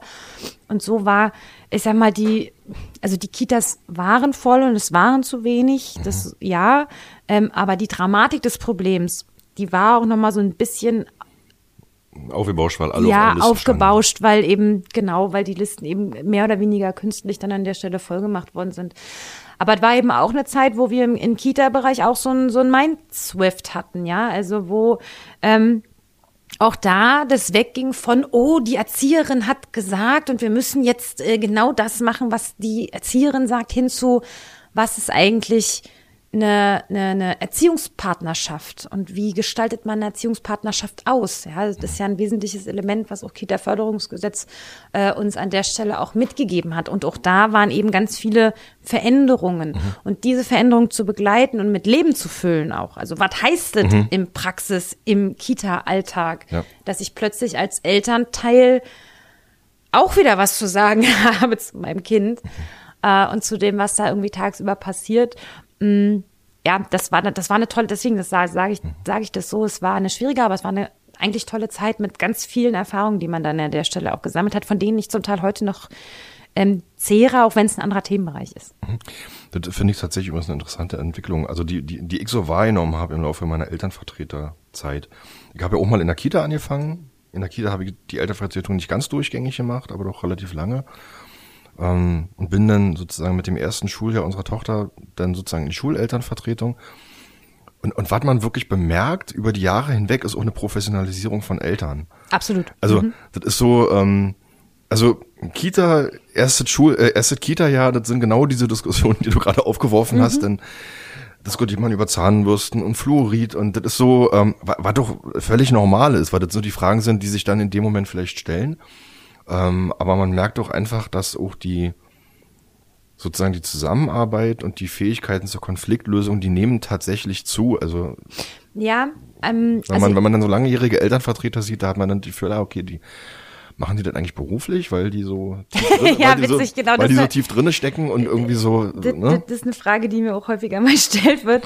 ähm, aber ja, natürlich. Und das ist aber auch ein, ein Entwicklungsprozess, den Eltern insgesamt durchmachen, ja. Also ich meine, ähm, jedes Elternteil beim ersten, meistens ist es ja beim ersten Kind irgendwie so besonders aufregend alles, weil beim zweiten hat man das alles schon mal irgendwie erlebt, ja. Also beim ersten Kind hast du irgendwie es ist alles das erste Mal. Ähm, und der Druck gesellschaftlich, der auf, auf Eltern heutzutage lastet, ist also so gefühlt relativ groß. Ja, man muss alles richtig machen und man hat irgendwie, man muss dieses jenen machen und da Musik hören und da zu dem Kurs rennen und da noch dieses jen, dieses, dieses jenes und welches tun und dann habe ich hier noch in irgendeinem Blog irgendwas gelesen, was ganz Ja. furchtbar ist. Ähm, und insofern ist es da, glaube ich, auch schwer zu selektieren, was davon ähm, brauche ich jetzt ganz unbedingt und war das irgendwie so ein bisschen on top, war das vielleicht auch ein bisschen drüber. Ja, also da gibt es vieles auch. Und dann kommt dazu, wenn du in Kita anfängst, da lässt du das erste Mal los. Und du lässt dein Ja. Kind los an Stellen äh, Menschen gegenüber, die du nicht kennst, die du dir auch nicht ausgesucht hast. Ja, Ja. also und wenn der Mensch, der mir da gegenüber steht, mir sympathisch ist, ist okay. Wenn das nicht ist, muss ich mein Kind aber trotzdem da lassen. ja, also äh, das ist, glaube ich, für Eltern auch schwierig. Und auch wenn Eltern sich immer mehr professionalisieren, auch ElternvertreterInnen, merken wir trotzdem im BEA zum Beispiel immer wieder, dass die neuen Elternvertreter, die dazukommen, ähm, das spiegeln mir auch Schulen, das, also Elternvertretende, die quasi in Klasse 1 ihre Kinder gerade eingeschult haben. Was toll ist, dass sie dann sagen, wir trauen uns das zu, machen Elternvertretung und gehen da vielleicht auch ein bisschen weiter rein. Ähm, aber man merkt sehr genau, dass zwischen Kita und Schule dass da noch so, ein, so, ein, so, ein, so eine Wand ist irgendwie. Ne? Also ich, ich sage immer, es ist so ein Clash of Civilization, weil ich komme aus einer Bildungspartnerschaft als Elternvertreter, ja, aus diesem mhm. Konzept, Konstrukt Bildungspartnerschaft und Schule funktioniert komplett anders. Ja.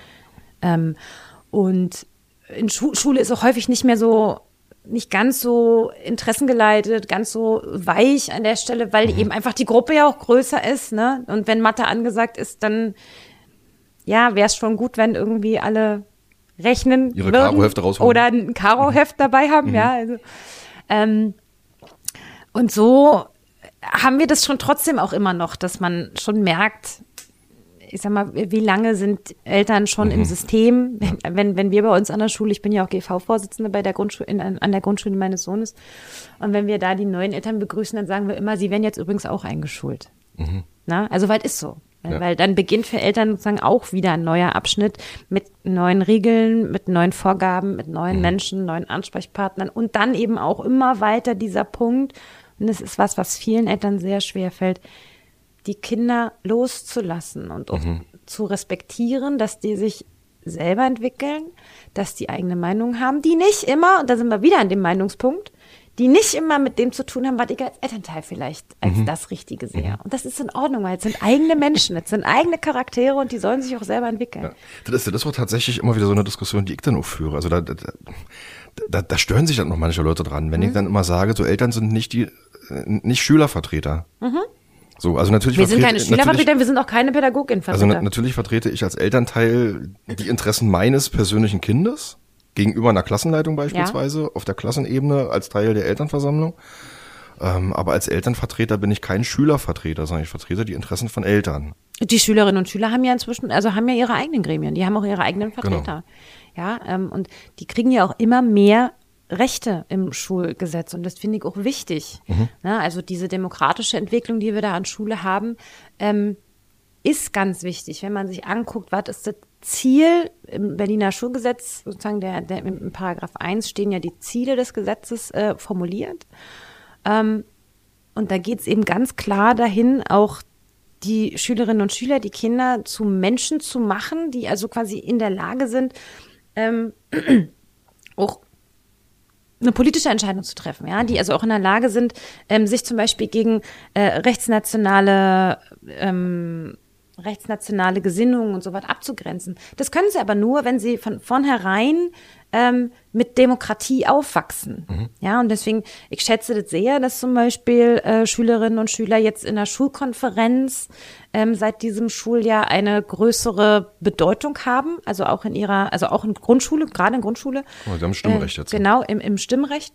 Das heißt aber natürlich, dass man sie auch so vorbereiten muss, damit sie von diesem Stimmrecht auch wirklich richtig Gebrauch machen können, ja, so dass sie wissen, was sie da tun.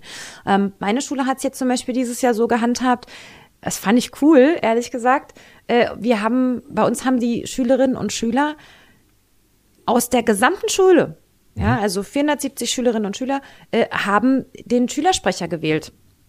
Es gab einen kleinen Mini-Wahlkampf. Mhm. Es gab äh, äh, Schülerinnen und Schüler, die sich äh, beworben haben sozusagen auf diese auf diese Position. Ähm, und dann haben die richtig gewählt, alle zusammen, die ganze Schule. Und was soll ich dir sagen? Wir haben über, weit über 80 Prozent äh, Wahlbeteiligung. Da habe ich dann gedacht, oha, da können wir uns als Erwachsene auch mal so ein bisschen eine Scheibe von abschneiden. Mhm. Aber das ist richtig Demokratie. Ja, ja. ja, und das ist von der Pike auf gelernt. Demokratie ist aufwendig. Mhm. Das ist so. Ja, also wenn ich, wenn ich mich einbringen will irgendwo, dann muss ich dafür auch irgendwie was tun. Mhm. Und ich muss es vor allem aber auch lernen. Ja. ja. ich muss lernen, tolerant zu sein anderen Meinungen gegenüber. Ich muss lernen, ähm, Kompromisse zu finden. Mhm. Ich muss lernen, andere Wege und Sichtweisen zu verstehen, damit ich dann aus all dem zusammen selber eine Entscheidung treffen kann. Ähm, funktioniert aber übrigens auch nur, wenn Demokratie auch in allen Bereichen gelebt wird. Ja, also da, da bin ich dann jetzt wieder Elternvertreter. Ähm, da ist es mir besonders wichtig, dass natürlich auch Elternbeteiligung anhand von demokratischen Strukturen gelebt wird. Und zwar wirklich gelebt wird. Und es keine Eltern gibt, die mir erzählen, sie haben in zwei Jahren keine einzige Schulkonferenz gehabt. Ja, oder dann war irgendwie eine Schulkonferenz und die Themen, die da auf der Tagesordnung standen, die waren noch nie irgendwie in der Elternschaft adressiert oder mhm. thematisiert worden. Das ist nicht Demokratie. Ja, also Tischvor plötzliche Tischvorlagen in der Schulkonferenz aus dem Nichts heraus. Ganz genau. Also das ist, also da würde ich zum Beispiel immer empfehlen, im Sinne einer demokratischen Schule, liebe Eltern, wenn sowas passiert, dann stimmt nicht ab. Ja, dann gibt es die Möglichkeit, entweder zu sagen, nee, wir, wir erkennen das nicht an, ähm, oder dann eben solche Vorschläge abzulehnen und sich die und sich vorzubehalten und einzuräumen, dass wir das eben Thema XY erstmal in die Befassung in die GV mhm. bringen müssen, damit wir uns da als Eltern darüber eine Meinung bilden können. So funktioniert Demokratie und nicht, indem ich das Entscheidungsgremium Schulkonferenz zusammenrufe, damit die abnicken, ja, was ich jetzt irgendwie gerne in der, im Pädagogenkollegium mir überlegt habe, was vielleicht auch toll ist wo ich aber nicht vorher Eltern beteiligt habe. Sowas geht ja. nicht. Genau, also da, da würde ich ganz gerne noch, äh, noch, noch einhaken. Also weil dann auch immer die Frage gestellt wurde, na, welche Interessen haben denn Eltern an Schule? Weil die sind ja nicht da, sondern das sind ja nur die Pädagogen und die Schülerinnen und Schüler. Aber tatsächlich, wenn man über so eine Fragen diskutiert wie, wofür gibt eine Schule Geld aus? Mhm also möglicherweise auch die Frage, wo werden Eltern finanziell be- oder entlastet? Mhm. Ähm, oder die Frage ist, wie wird der Unterricht rhythmisiert? Also wie müssen zum Beispiel kind, Eltern gerade im Grundschulbereich ihre Arbeitszeiten planen, damit sie mit den Kindern, mit der Kinderbetreuung und ja. alles hinbekommen? Also wenn ich als Schule sage, ich lege den Unterrichtsbeginn einfach fiktives Beispiel, eine Stunde nach hinten oder eine Stunde nach vorne, ähm, hat das massive Auswirkungen auf das Leben der Elternschaft. Das muss gar keine Stunde sein, da reichen zehn Minuten. Manchmal reicht auch ein zehn Minuten, ja. Ja, also das, das, das muss man sich einfach klar machen. Die Auswirkungen an der Stelle sind ganz enorm. Ähm, und deswegen ist es eben auch wichtig, Eltern mitzunehmen. Aber nicht nur diese schulorganisatorischen Punkte. Ähm, wenn ich zum Beispiel in meinem Schulprogramm bestimmte Werte festlege, mhm. die ich als Schule, als Schulgemeinschaft vertreten möchte, dann kann ich da ganz viel reinschreiben, weil Schul äh, Papier ist ja geduldig. Ähm, wenn es aber Werte sind, die mir wichtig sind, dass wir miteinander eben ähm, auf, einer, auf einer respektvollen Basis umgehen, dass wir äh, uns nicht beschimpfen, ne? das sind alles Dinge, wo man sagt, es müsste doch eigentlich selbstverständlich sein, ist es nicht. Ist es auf dem Schulhof nicht und ist es auch nicht in Kommunikation zwischen Eltern und PädagogInnen. Und genau an der Stelle, oder auch zwischen Eltern und Kindern leider, genau an der Stelle, wenn ich so einen Prozess habe und solche Dinge aufschreibe und wirklich möchte, dass das funktioniert, dann muss ich Eltern mit einbinden, weil ich brauche nicht, ich brauche nicht irgendwo auf den Zettel zu schreiben, wir gehen mit Hausaufgaben so um, dass die so und so gemacht werden oder sowas. Mhm. Wenn die Eltern das dann zu Hause ganz anders machen, weil sie eben einfach nicht die Notwendigkeit sehen, dass sie eben ja. zu dieser Schulgemeinschaft dazugehören. Ja, also, oder was weiß ich, so ein schönes Beispiel ist, Umgang mit Süßigkeiten in der Brotbox. Das ist jetzt was, was auf Klassenebene quasi passiert. Ja, du lachst, ja, das ist was, was auf Klassenebene nein, nein, nein, passiert. Wenn ich mich da als Schule gemeinsam verständigen möchte, mhm. dass man sowas möglichst vermeidet, ja. dann brauche ich Eltern, weil die sind nämlich diejenigen, die die Brotbox ja. packen. Ja. Oder mh, sowas wie Schulweg und Elterntaxi. Mhm. Verkehrssicherheit. Wenn ich als Schule ein Schwerpunktthema setze, zu Verkehrssicherheit. Mhm ja, und meinen mein, mein Schülerinnen und Schülern das wirklich auch sehr nahe bringen möchte, dann ist es schon wichtig, dass ich da auch Eltern mit dabei habe, damit die sich nämlich nicht falsch verhalten, damit die nämlich nicht irgendwie äh, direkt ja. vorm Schuleingang mit ihrem Auto drehen oder halt ihre Kinder gefühlt bis ins Klassenzimmer fahren oder so. Das ist schon wichtig, um sie einfach mitzunehmen an der Stelle. Und da mhm. muss ich aber, wenn ich sie mitnehme, muss ich halt auch berücksichtigen, dass sie eigene Sichtweisen haben und auch ihr Recht ist, die mit einzubringen. Mhm. Aber genau, und da würde ich jetzt nochmal einerseits einhaken wollen und andererseits aber tatsächlich nochmal zu dem Punkt davor zurückspringen. Also da sind wir dann bei, bei so Beschlussvorlagen für die Schulkonferenz beispielsweise. Also mhm. das sind ja alle Themen, die, ich sage es mal, einen längeren Aushandlungsprozess voraussetzen. Also wenn ich jetzt sage, ich Fall, ja. möchte jetzt, also ins große Thema, ich möchte jetzt ein Leitbild für eine Schule etablieren, mhm. dann braucht es einfach einen, einen, längeren Prozess. Da kann ich nicht sagen, das haben wir mal eben in einer Fachkonferenz oder Teilkonferenz ja. XY irgendwie zusammengeschustert ähm, oder noch besser eine Einzelperson an der Schule, die wir damit beauftragt haben und hier, liebe Schulkonferenz, beschließt das jetzt mal bitte. Mhm. Sondern es braucht einfach einen langen Prozess, damit es funktioniert. Ähm, aber da kann mir dann auch zum Beispiel niemand erklären, na ja, wir wussten ja nicht, dass das jetzt irgendwie, dass das jetzt auf, der, auf, dem, auf dem Tisch der Schulkonferenz landet, deswegen wurde das nicht groß in den Gremien vorbereitet, sondern hier ist es jetzt. Ähm, also alles schon, schon erlebt. Ja, das, also ähm, ob das jetzt immer ein langer Prozess sein muss, ein Fragezeichen hinmachen. Ein, ein, angemessen langer Prozess. Es muss ein Prozess sein, der alle Beteiligungsgruppen berücksichtigt, der also alle, der sowohl Schülerinnen und Schüler, das wäre mir wichtig bei so einem Leitbildthema, mhm. dass da Schülerinnen und Schüler mit eine Rolle spielen und da auch mitdiskutieren dürfen, ähm, dass da Eltern natürlich mitdiskutieren und dass auch das Pädagogenkollegium damit diskutieren. Also wenn mhm. eine Einzelperson vorschlägt, das wäre für mich immer schon so ein Moment, wo ich sagen würde, stopp mal. Mhm. Ähm, das kann ein Entwurf sein, ja, mhm. oder so ein Aufschlag oder sowas. Äh, aber das in so einer Fassung dann irgendwie zu beschließen, halte ich für sehr, sehr, sehr fragwürdig. Mhm. Ähm, sollte sowas dann in die Schulkonferenz kommen und es gab eben vorher keine Befassung, habe ich ja eben schon mal gesagt, würde ich immer dazu plädieren, dass Eltern sagen, stopp, nein, ähm, das gehen wir so nicht mit. Wünschenswert ist es natürlich, wenn die Elternarbeit gut funktioniert äh, an einer Schule, dass man es eben durchaus auch so macht, dass man, also dass der GV-Vorsitz oder der Vorstand mit einem Schulleiter abspricht, was gibt es für große Themen in diesem Jahr zum mhm. Beispiel, ja, was sind für Prozesse vorgesehen, liegen die Sitzungen, Sitzungstermine der Schulkonferenzen, wann sind die Termine der Gesamtkonferenzen, damit man dann sozusagen die GEV-Sitzungen bestenfalls nach den Gesamtkonferenzen und vor die Schulkonferenzen terminiert. Mhm. Dann kann nämlich erst das Lehrerkollegium sich sozusagen äh, äh, ein Bild machen, dann macht sich die Elternschaft ein Bild, die Schülerkonferenzen liegen dann, sollten dann auch dazwischen liegen, ne, damit jede Gruppe sozusagen die Gelegenheit hat, sich zu befassen und erst dann kommt eine Schulkonferenz. Mhm. Ja, also das wäre sozusagen so ein so eine Triade, die ich immer empfehlen würde. Ich weiß aber natürlich, dass es Schulleiter gibt, die diese Notwendigkeit nicht sehen. Und genau an der Stelle sind wir wieder da, wo wir ganz am Anfang hergekommen sind. Da brauchst du dann einen starken Rücken, genau. geraden Rücken, um das auch einzufordern, weil Elternbeteiligung ist eben nicht nur für schön. Mhm, genau. Ähm, und, und da braucht es dann auch wiederum die Fachlichkeit, also gerade wenn Leute in der Schulkonferenz sitzen, weil das ist halt aus meiner Sicht ein sehr sinnvoller Punkt, dass man gesagt hat, die Mitglieder der Schulkonferenz werden mit freien Mandaten ausgestattet. Also die sind quasi nicht gebunden, wenn ich als Elternvertreter in der Schulkonferenz sitze, bin ich quasi nicht an die Beschlussvorlage meiner, meiner GEV gebunden, mhm. weil ich natürlich in der Schulkonferenz im Zweifel auch Kompromisse aushandeln können muss. Mhm, ja. Ähm, Dafür ist es aber wichtig, dass es in den Gremien vorher eine Debatte gab. Also ich ja. muss die Debattenlage in meiner GEV zum Beispiel kennen. Genau. Um in der Schulkonferenz angemessen diskutieren zu können und darstellen zu können, okay, was ist denn ähm, die Ausgangslage bei uns in der GEV? So. Ja. Ähm, so. Punkt. ähm, Katja, du hast jetzt ein paar Mal tatsächlich das Thema Inklusion mit drin geworfen. Ich würde es ganz gerne nochmal aufgreifen. Mhm. Das ist dir wichtig. Das ist mir sehr wichtig, ja. Das ist ein Sorgenkind. Ähm, also ich, auch da denke ich, dass ich nicht, dass ich nichts Neues sage für deine Hörerinnen und Hörer. Wir wünschen uns Inklusion an Berliner Schule, aber eben auch in Kita. Wenn man aber ganz ehrlich ist, dann läuft es nicht gut. Ja.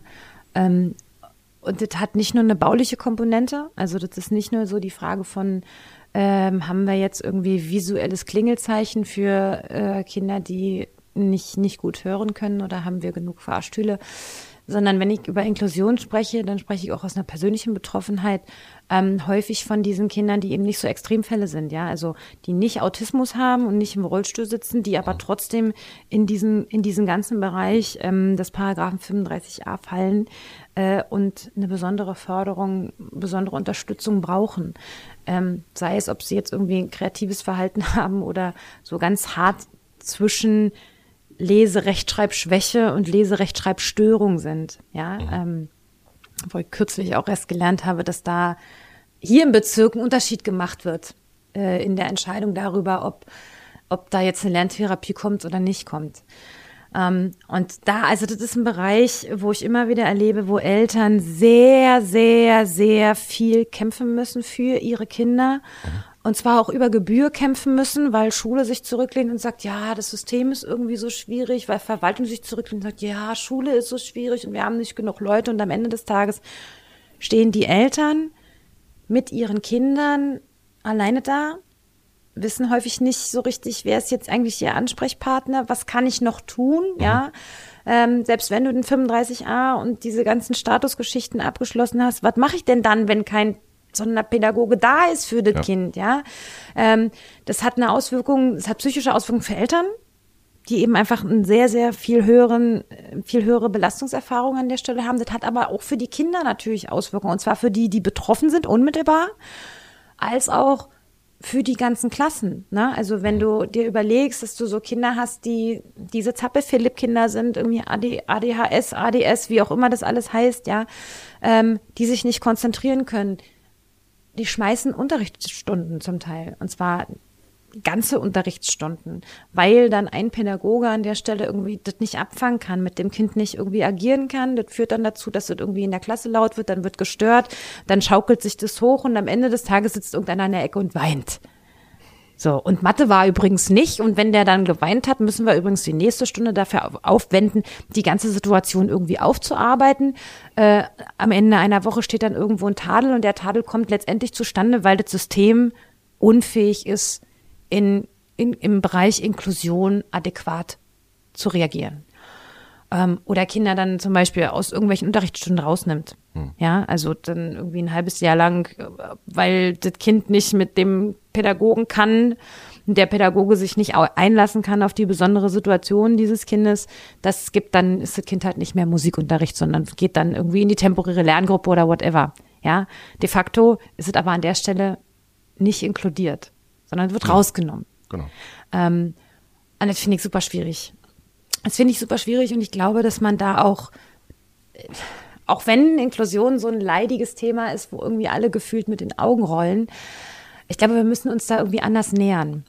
Ähm, es gibt eine ganze Reihe von Maßnahmen, von Dingen, die man tun kann, wenn man merkt, dass da so ein Kind ist, was irgendwie aus, aus welchem Bereich auch immer ähm, besonderen Förderbedarf hat. Ja, also in den Lern bei den Bereichen Lerntherapie gibt's diese ganzen Tests, die man machen kann, wo dann auch klar wird, haben wir hier eine Dyskalkulie, haben wir irgendwie diese Rechtschreibschwäche, gibt's eine Lerntherapie.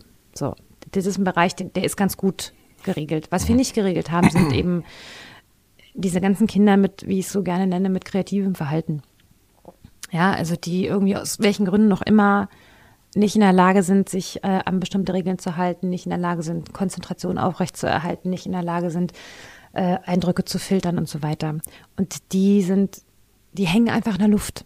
Mhm. Ja, also da wird sich irgendwie, da ist es schwer, den Bedürfnissen gerecht zu werden und es führt diese Kinder in so eine Abwärtsspirale, weil so sehr wie sie es versuchen, schaffen sie es ja gar nicht aus diesem, ja, aus diesem Kreislauf irgendwie rauszukommen. Ähm, ich würde mir wünschen, dass es da auch seitens der, der, der Senatsbildungsverwaltung, dass es da irgendwie, ich, ich denke da immer an so Toolboxen, ja, also weil ich aus einer persönlichen Betroffenheit heraus weiß ich, dass es eine ganze Reihe an Maßnahmen gibt, die bei dem einen Kind funktionieren, bei dem anderen nicht. Dann muss man mhm. das eben ausprobieren. Ja, muss man ausprobieren, was geht hier, was geht hier nicht. Und man muss nicht, nicht jeder Pädagoge, der mit so einem Kind zu tun hat, muss das Rad neu erfinden. Also stelle ich mir schon die Frage, wenn das System so ist und wir so wenig Personal haben, warum statten wir dann unsere Pädagogen nicht so aus, dass, wenn sie mit so einem Kind zu tun haben, es, weiß ich nicht, eine Schublade gibt mit einem Ordner, wo drin steht, welche Möglichkeiten kann man denn mal ausprobieren? Was hat sich denn bewährt in, mhm. in Best Practice an einer anderen Schule? Ja, also der eine arbeitet mit irgendwelchen Sticker-Systemen, der nächste äh, legt dem Kind einen Spiegel auf den Tisch so einen kleinen Taschenspiegel, das kann manchmal schon ausreichen, ja. Oder ich kenne auch Modelle, wo sie dann, wo dann so Zappel-Philipp-Kinder irgendwie so äh, kleine Wannen mit Sand kriegen für, für die Füße unterm, unterm Boden, äh, mhm. Quatsch, unterm. Tisch, äh, die dann ihre Schuhe ausziehen dürfen und dann einfach da einen haptischen Reiz erzeugen, der wiederum dazu führt, dass ihre Konzentration irgendwie mehr da ist. Okay. Und solche Methodensammlungen würde ich mir wünschen, mhm. ja, Methodensammlungen, die allen schon zur Verfügung gestellt werden. Und zwar allen Pädagogen. Und nicht nur der oder die, die jetzt da irgendwie als äh, Sonderpädagogen arbeiten, weil machen wir uns mal ehrlich, das ist auch nur eine Person, die kann ja nicht überall sein. Ja. Ja, sondern dass die solche Materialsammlungen zur Verfügung stehen, damit, damit PädagogInnen wenigstens so ein Mindestmaß an Reaktionsräumen haben, weil ganz viele, ich, hab, ich kenne sehr viele, die dann sagen, oh weia, ich habe noch nie mit sowas zu tun gehabt ich weiß gar nicht, was ich jetzt machen soll. Und wie ich damit umgehen soll. Und das Ende vom Lied ist dann ganz häufig, dass sie in ihrer verständlichen Hilflosigkeit die Kinder auf den Flur setzen. Damit sie halt dann irgendwie wenigstens in dem Rest der Klasse irgendwie Ruhe haben. Habe ich alles schon erlebt. Mhm. Ähm, und da frage ich mich dann schon, diese Kinder mit den besonderen Herausforderungen, die können für all das am wenigsten. Und die sind auch ja nicht verantwortlich dafür, dass das System so ist, wie es ist. Ähm, da würde ich mir sehr wünschen, dass man hier einfach auch ein Turbo einlegt, weil wir reden so lange über Inklusion, wir reden so lange darüber, dass Dinge da einfach nicht funktionieren. Ähm, wenn ich mir anhöre, dass äh, in bestimmten Situationen, also das geht jetzt führt so ein bisschen auch weg von Schule, ja, mehr hin zur Verwaltung, dass in bestimmten Problemlagen, obwohl klar ist, dass diese Problemlagen dauerhaft bestehen werden, man dann trotzdem irgendwie alle zwei Jahre oder alle ein Jahr ins Jugendamt rennen muss und wieder diesen wahnsinnig langen Prozess mhm. durchlaufen muss, um, um irgendwelche Stati zu genehmigen, um Therapien zu verlängern. Wenn ich mir angucke, dass, dass es nicht mal möglich ist, klar und eindeutig für Eltern von außen zu sehen, was habe ich für ein Problem, wo muss ich mich hinwenden, welche Unterlagen brauche ich, wer ja. sind meine Ansprechpartner. Ja. Nicht mal das kriegen wir hin. Und das setzt die Hürden für Eltern so unheimlich hoch, dass wir, ich glaube, wir verlieren da sehr viele Kinder und ich, also mir zerreißt es das Herz, das muss ich auch an der Stelle wirklich sagen. Ich habe häufig Eltern am Telefon, die verzweifelt sind. Die, also sowas sind zwischen verzweifelt und resigniert, ähm, weil sie schon eingesehen haben, dass da Unterstützung notwendig wäre. In Klammern, auch das ist für Eltern schon ein sehr schwerer Prozess, überhaupt an diesen Punkt zu kommen. Ja, weil das ja das eigene Kind ist äh, ähm, was da womöglich einen besonderen Unterstützungsbedarf braucht, ähm, die dann aber einfach nicht wissen, wie sie was finden sollen, ja. Und mhm. da habe ich bei uns im Bezirk ganz besonders eben dieses Problem. Andere Bezirke entscheiden, ich gehe zurück zu diesem Thema LAS, Leserechtschreibschwäche oder Leserechtschreibstörung. Bei einer Störung hast du ja ein Anrecht auf eine Lerntherapie. Ähm, bei uns im Bezirk wird dann unterschieden zwischen einer Schwäche oder einer Störung. Und dann wird argumentiert, also bei der Schwäche, wenn die Kinder nicht irgendwie massiv darunter leiden, psychisch darunter leiden, dann haben sie halt eine Schwäche und dann müssen Eltern zusehen, dass sie das irgendwie mit Nachhilfe in die Reihe bekommen. Andere Bezirke entscheiden, in dem Moment, wo ich hier eine Einschränkung habe, mhm. egal wie stark die ausgeprägt ist, leidet das Kind darunter. Und dann bekommen auch Kinder mit einer Leserechtschreibschwäche mhm. eine Unterstützung und eine Lerntherapie. Natürlich kostet alles unheimlich viel Geld, kann ich verstehen. Ähm, aber wir entscheiden hier sozusagen nach Schweregrad der Belastung von Schutzbefohlenen. Mhm. Und eigentlich sollte unser Anspruch sein, schon wenn eine Belastung da ist, zu reagieren und nicht erst zu warten, bis sie so schlimm ist, dass das Kind dann irgendwie unmittelbar vor einer psychischen Krankheit steht. Mhm. Ja, ja und, und da ist ja noch ein anderer Aspekt mit dabei. Also wir reden ja immer von, von, von kostenfreier Bildung. Also zumindest für die, die sie in Anspruch nehmen. Kostenfrei ist ja natürlich nicht, weil sie ja finanziert werden mhm. muss über Steuern, aber ähm, in dem Moment, wo ich Eltern mehr oder weniger sage, naja, tut mir leid, dass ihr Kind dieses Problem hat, macht, nehmen sie halt Nachhilfe in Anspruch. Ja. Ähm, Sind wir ganz weit weg davon. ich an der Stelle tatsächlich, weil es wird Eltern geben, die können sich diese Nachhilfe leisten und es wird Eltern geben, die können sich diese Nachhilfe nicht leisten. Ja, also das, na klar, das ist, ich sag mal, der unmittelbare Effekt. Den Effekt haben wir natürlich aber auch auf anderen Ebenen. Ne? Also in dem klar. Moment, in dem Moment, wo du zum Beispiel die Hürden in so bei bei Beantragungsverfahren so hoch machst, selektierst du auch schon. Du selektierst nämlich nach den Eltern, die in der Lage sind, ähm, vielleicht zeitlich einzurichten, sich da irgendwie einzulesen oder mhm. sowas. Du selektierst aber auch nach denjenigen, die die Komplexität verstehen oder eben mhm, auch nicht verstehen. Genau. Ja.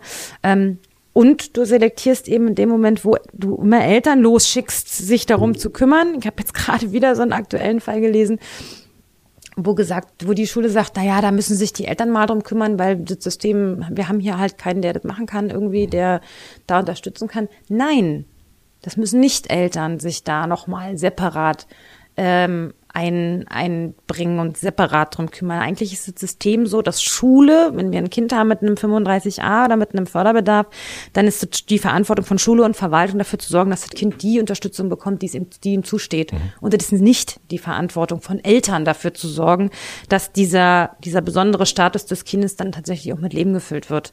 Ja, weil auch da selektieren wir vor. Und es gab zum Beispiel auch mal eine Zeit, wo wir im Pankow ähm, die Schulhelfer, ja, also Schulhelfer ist ja eine Diskussion, die wir immer mal wieder auch führen, ähm, wo wir im Pankow die Möglichkeit hatten, wenn du eine bestimmte Kombination von so Förderstati hattest, ähm, dann hast du auch einen Schulhelfer bekommen. Mhm. Ja, natürlich, wir haben Personalmangel, wir haben irgendwie schwierige Situationen, kriegen nicht genug Leute zusammen. Aber heute ist es so, dass Schulhelfer nur noch für autistische Kinder vorbehalten sind. Und diese Kombination, Mhm. die damals aus gutem Grund so festgelegt worden ist, weil es eben einfach Fallkonstellationen gibt, wo Kinder mit einem Schulhelfer einen festen Ansprechpartner haben, wo sie jemanden haben, der sie ihnen bei der Alltagsstrukturierung hilft. Ja, zum Beispiel ein Punkt, der für ADHS-Kinder ganz elementar ist, dass da jemand ist, der sie daran erinnert, dass sie die Heft, die Blätter in ihre Hefte äh, einheften sollen. Ja, also das ist so ganz banal. Ähm, und solche Kinder konnten früher unter bestimmten Voraussetzungen Schulhelfer oder so eine Art Begleitung bekommen. Inzwischen können wir das nicht mehr. Inzwischen kriegen wir hier im Pango eben die Schulhelfer dann zugeordnet für autistische Kinder. Die haben auch Hilfebedarf, ohne Frage. Ja, ähm, aber wenn ich über Inklusion rede, dann geht es mir häufig auch darum, eben die Kinder mit auf den Blick zu haben, die außerhalb dieser Extremfälle sind, weil Autismus ist natürlich eine, eine, eine, schon ein großer Ex Extremfall äh, und auch eine sehr große Belastung für die, die es betrifft an der Stelle. Ne? Also das ist sehr, sehr schwierig, das zu handeln in einem System wie Gesellschaft. Aber es gibt eben auch andere Kinder, die genauso Unterstützung verdient haben. Und auch da, auch bei der Frage Autismus oder was anderes, unterscheiden wir, wie schlimm ist es denn? Wie schlimm leidet denn das Kind gerade? Genau das ist der Punkt. Also das ist ja auch so ein, so ein da, finde ich, wird auch dieser Inklusionsbegriff ta tatsächlich häufig zumindest zu eng verstanden. Weil Inklusion ja alle Kinder meint. Ja, So. Und Inklusion wird halt oft begrenzt auf Extremfälle, wie du es gerade sagst. Diese Kinder müssen jetzt inkludiert werden. Nee, alle Kinder müssen inkludiert werden. Ähm, also ich würde sogar so weit, Unterschied. und also wir müssen auch nach oben inkludieren. ich würde sogar so weit gehen, ähm, zu sagen, wenn ich jemanden inkludiere, Also eigentlich schon ein merkwürdiger Begriff. dann habe ich ihn so- vorher so- ausgeschlossen, ganz Genau, genau. genau. Also äh, ich bin mir manchmal auch nicht sicher, ob das jetzt vielleicht, äh, also ob die Bedeutung dieses Begriffs eine gute ist, wobei die Baustellen größere sind, als jetzt an diesem Begriff rumzudoktern. Naja, aber, aber also noch ganz kurz dazu. Also inkludieren bedeutet ja, ich beziehe mich wieder aufs einzelne Kind und nicht aufs Gesamtsystem. Ich inkludiere das Kind, anstatt das System inklusiv zu gestalten. Ja, na, also normalerweise ist ja, also eigentlich, ja, in einer idealen Welt. Per Definition soll, bedeutet Inklusion ja, das System passt sich an, ans Individuum an. So. Ähm, dass das nicht immer möglich ist, das ist mir völlig klar. Ja, also weil Schule nun mal so ist, wie sie ist und weil wir irgendwie sowas haben wie gemeinsame Unterrichtszeiten und gemeinsame Pausenzeiten.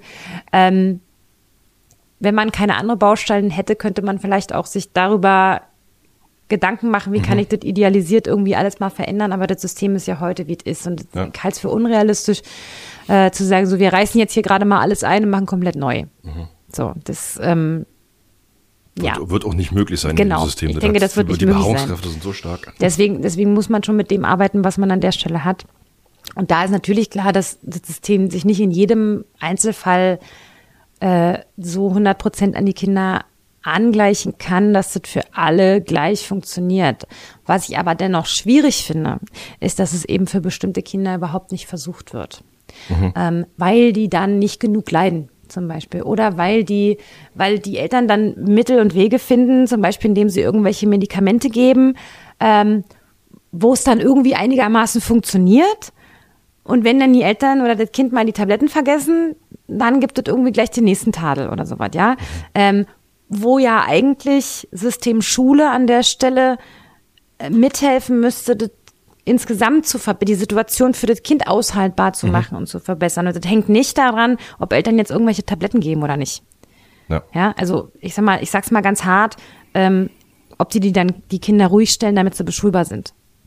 Ja, weil das kann immer mal sein, dass da irgendwas dann eben passiert und Schule hat hier auch eine Verantwortung, Bildung hat hier eine Verantwortung, äh, Techniken zu entwickeln, eben mit sowas umzugehen.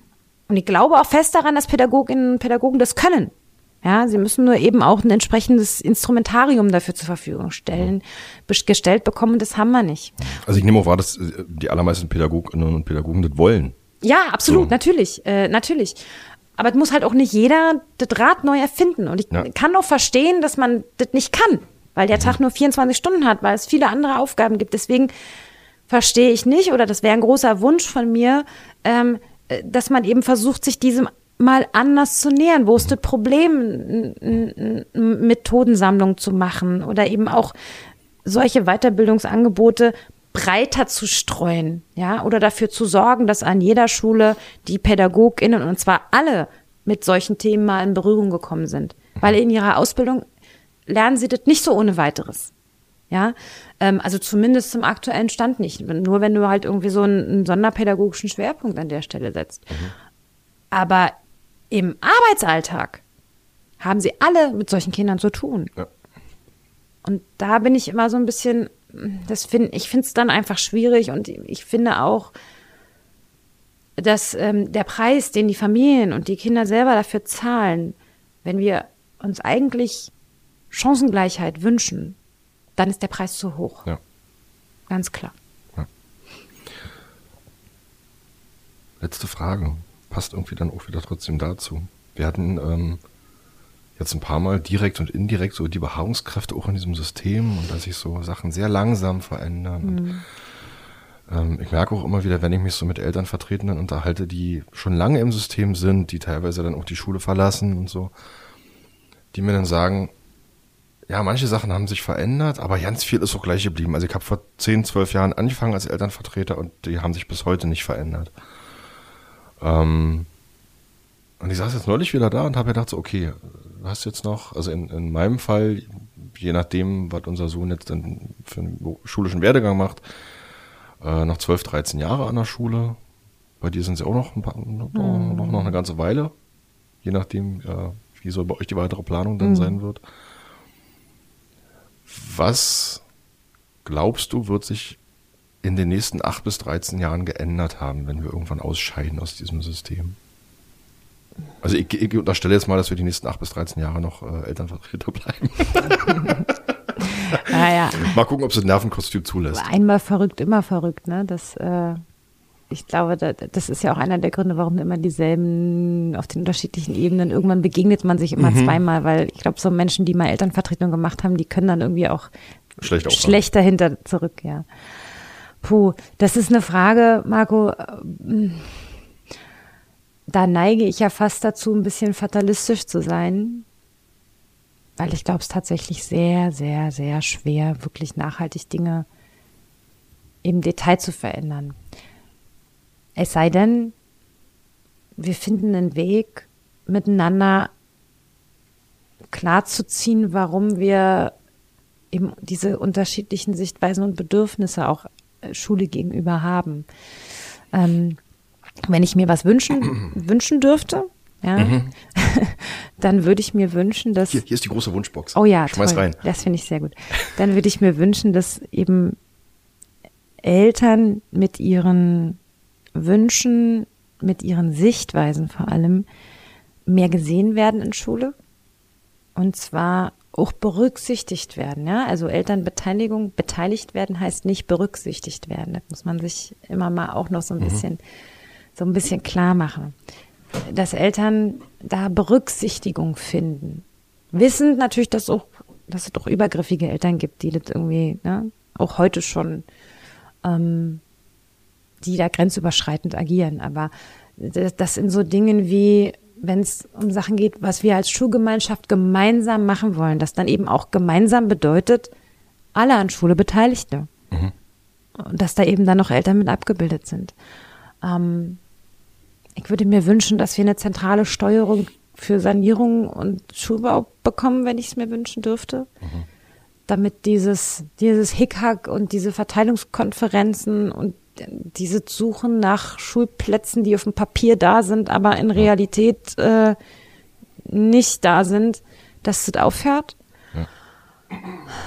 Naja, und ich wünsche mir, dass wir besser, also dass, dass, dass Schule besser Steuerung erfährt, ja, dass man auch mal hinterfragt, dieser Begriff eigenverantwortliche Schule, den wir ja hier im Land Berlin sehr hoch halten, aus guten Gründen, ähm, dass wir mal hinterfragen, was bedeutet das eigentlich? Mhm. Bedeutet das wirklich, dass jeder Pädagoge in jeder Klasse seinen eigenen Süppchen kochen soll? Oder mhm. bedeutet das, dass jede Schule für sich das eigene Süppchen kochen soll? Oder können wir das irgendwie so auslegen, dass wir sicherstellen können, dass die Kinder, die in Klasse 6 aus der Grundschule kommen, in G wie Klasse 6 alle dieselben Themen hatten. Und ja. zwar wirklich dieselben Themen und auch in, der, in, der, in, der, in einer vernünftigen Tiefe.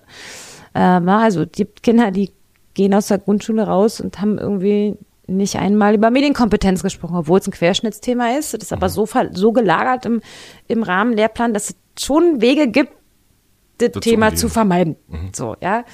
Ähm, also, was ist eigenverantwortliche Schule und welche Bereiche davon, welche Themenbereiche sind sinnvoll zu verorten unter Eigenverantwortlichkeit der Schule und welche brauchen vielleicht eine zentralere Steuerung? Mhm ja, und auch mehr Anleitung aus, wie sagen wir immer, aus dem Mutterhaus, aus der Senatsbildungsverwaltung, ja, ähm, muss wirklich jede Schule selber ein Kinderschutzkonzept stricken? Oder mhm. gibt es da einen gewissen Grad an, an Einheitlichkeit, den ich mitgeben kann? Mhm. Ja, vergeuden wir nicht viel zu viel Zeit mit irgendwelchen Konzeptionen, die dann auf dem Papier alle super gut aussehen. Aber hätten wir mal lieber die Zeit genommen, wenn wir eine zentrale Konzeption mhm. gehabt hätten, hätten wir mal lieber die Zeit genommen für die Einzelschulkonzeption, um die tatsächlich mit Leben zu füllen. Mhm. Ja, also ähm, solche Dinge. Ich glaube, dass da an vielen Stellen, dass es da irgendwie so Steuerungsdefizite gibt. Und ich würde mir auch wünschen, dass wir es schaffen, so weit wie, naja, ein annähernd gleiches Niveau hinzubekommen. So, mhm. ne? Also gerade wir hier in Pankow mit unseren Schulen, wir wissen, wir haben Resteschulen, so sagen wir das als Elternvertreter, die Resteschulen. Äh, also die, ich wo, nicht. also die, wo eigentlich keiner hin will irgendwie, weil sie einen schlechten Ruf haben, weil irgendwie Dinge schief laufen, weil äh, ja, weil einfach, weil es einfach nicht funktioniert. Und wir haben Schulen, die ganz, ganz äh, super toll sind. Ähm, ich würde mir wünschen, dass man mal so ein paar Jahre auf die Bremse tritt mit all den Dingen und Ideen, die wir da so haben in Schule, die wir gerne alle, alle noch, noch, noch und noch reinpacken wollen, hm. Dass wir im Moment mal auf die Bremse treten, mal gucken, wo stehen unsere Schulen? Ja, welche sind schon an einem sehr hohen Level, welche haben noch sehr viel Nachholbedarf und dass wir dann erstmal denjenigen mit sehr viel Nachholbedarf auf eine Ebene helfen, dass wir quasi alle auf der ja, gleichen ja, ja. sind. Und dann kannst du, je nachdem, wie sich so eine Schule entwickelt, kannst du so weitere Entwicklungsmodule dazuschalten. Ja. Aber dass wir nicht die Schulen so, so vollpacken mit all den Dingen, die sie rechts und links noch tun mhm. müssen. Also ich kenne keinen Schulleiter, der sich wirklich, der in, in dieser Zeit wirklich seiner Kernaufgabe nachkommen kann, nämlich Unterrichtsentwicklung zu gestalten. Weil die alle so viele andere Baustellen und Dinge zu tun haben. Da kommen sie gar nicht dazu, ja. Deswegen wäre mir, wäre für mich schön, aus, also in meiner Wunschwelt, äh, dass man sozusagen versucht, ein, ein Level zu generieren und die Schulen dann eben anhand ihrer Entwicklung, da wo sie gerade stehen, abholen und ihnen quasi so wie so ein Stufenmodell immer wieder noch was dazu gibt, was sie dann als nächstes angehen können. Nicht alle auf einmal, sondern Schritt für Schritt. Und wenn wir dann soweit sind, dass wir so etwa ein Level haben, ja, dann kann man dann kann man eben neue Dinge mit reinbringen für die Schule. Aber du musst ihnen erstmal irgendwie eine Ausgangssituation schaffen, die ist nicht da. Also, anders, das ist zu hart. Die ist da an manchen Schulen, aber an manchen ist sie das eben nicht. Und das ist eben auch ein Punkt, wo ich glaube, da müssen wir dann auch nicht über Chancengleichheit sprechen. Ja. Na, also, weil wir, die Schulen haben alle unterschiedliche Ausgangsbedingungen. Hm. Und trotzdem kann man eben diese, diese, diese Entwicklung, die sie dann eben an der Stelle gehen, mhm. miteinander angleichen und annähern zumindest. Ja, ja. Das wäre mir wichtig. Weil man, glaube ich, dann auch, ne, also wie, es ist wie beim, wie beim Laufen. Mhm. Wenn alle an derselben Startlinie loslaufen, kannst du, ja, ja dann ist es irgendwie ein fairerer Vergleich. Ähm, und so ist es mir an der Stelle, äh, segnet eben für die Schulen auch. Mhm.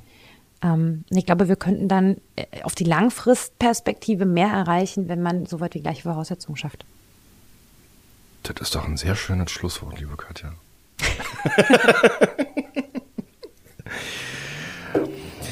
Meine sehr verehrten Damen und Herren, Sie haben gehört, Katja Ahrens, die Vorsitzende des Bezirkselternausschusses Pankow.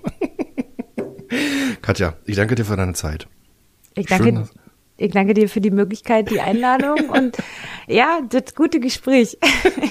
heute mal, heute mal zu, äh, zu heller Tageszeit. Normalerweise. Heute mal zu heller Tageszeit, genau. Normalerweise führen wir solche Gespräche eher spät abends. Äh, richtig, richtig. Deswegen, ich werde mich jetzt auch gleich wieder an meinen Arbeits-PC verkrümeln, wenn ich sich rausgeschmissen habe. äh, und werde dann noch ein paar Stunden schieben, weil wir machen das ja alle quasi ehrenamtlich. Ehrenamtlich, genau. dann sind wir wieder beim Thema. Nein, äh, lieber Katja, ich, äh, danke, dass du da warst. Danke für deine Zeit, für, die, für, für den Input tatsächlich. Ähm, und wir sehen uns beim Bea in gar nicht allzu langer Zeit. Ja, morgen. so. Und an alle Zuhörenden, ich empfehle auch die äh, äh vorherigen Pod äh, Podcast-Ausgaben. Ähm, vielleicht auch nochmal in die Nummer 5 reinhören mit Konstanze Rosengarten, eine Schulleiterin. Ähm, da waren auch ein paar Themen von heute Thema gewesen, aus einer anderen Perspektive. Und ansonsten einen schönen Tag. Auf Wiederhören.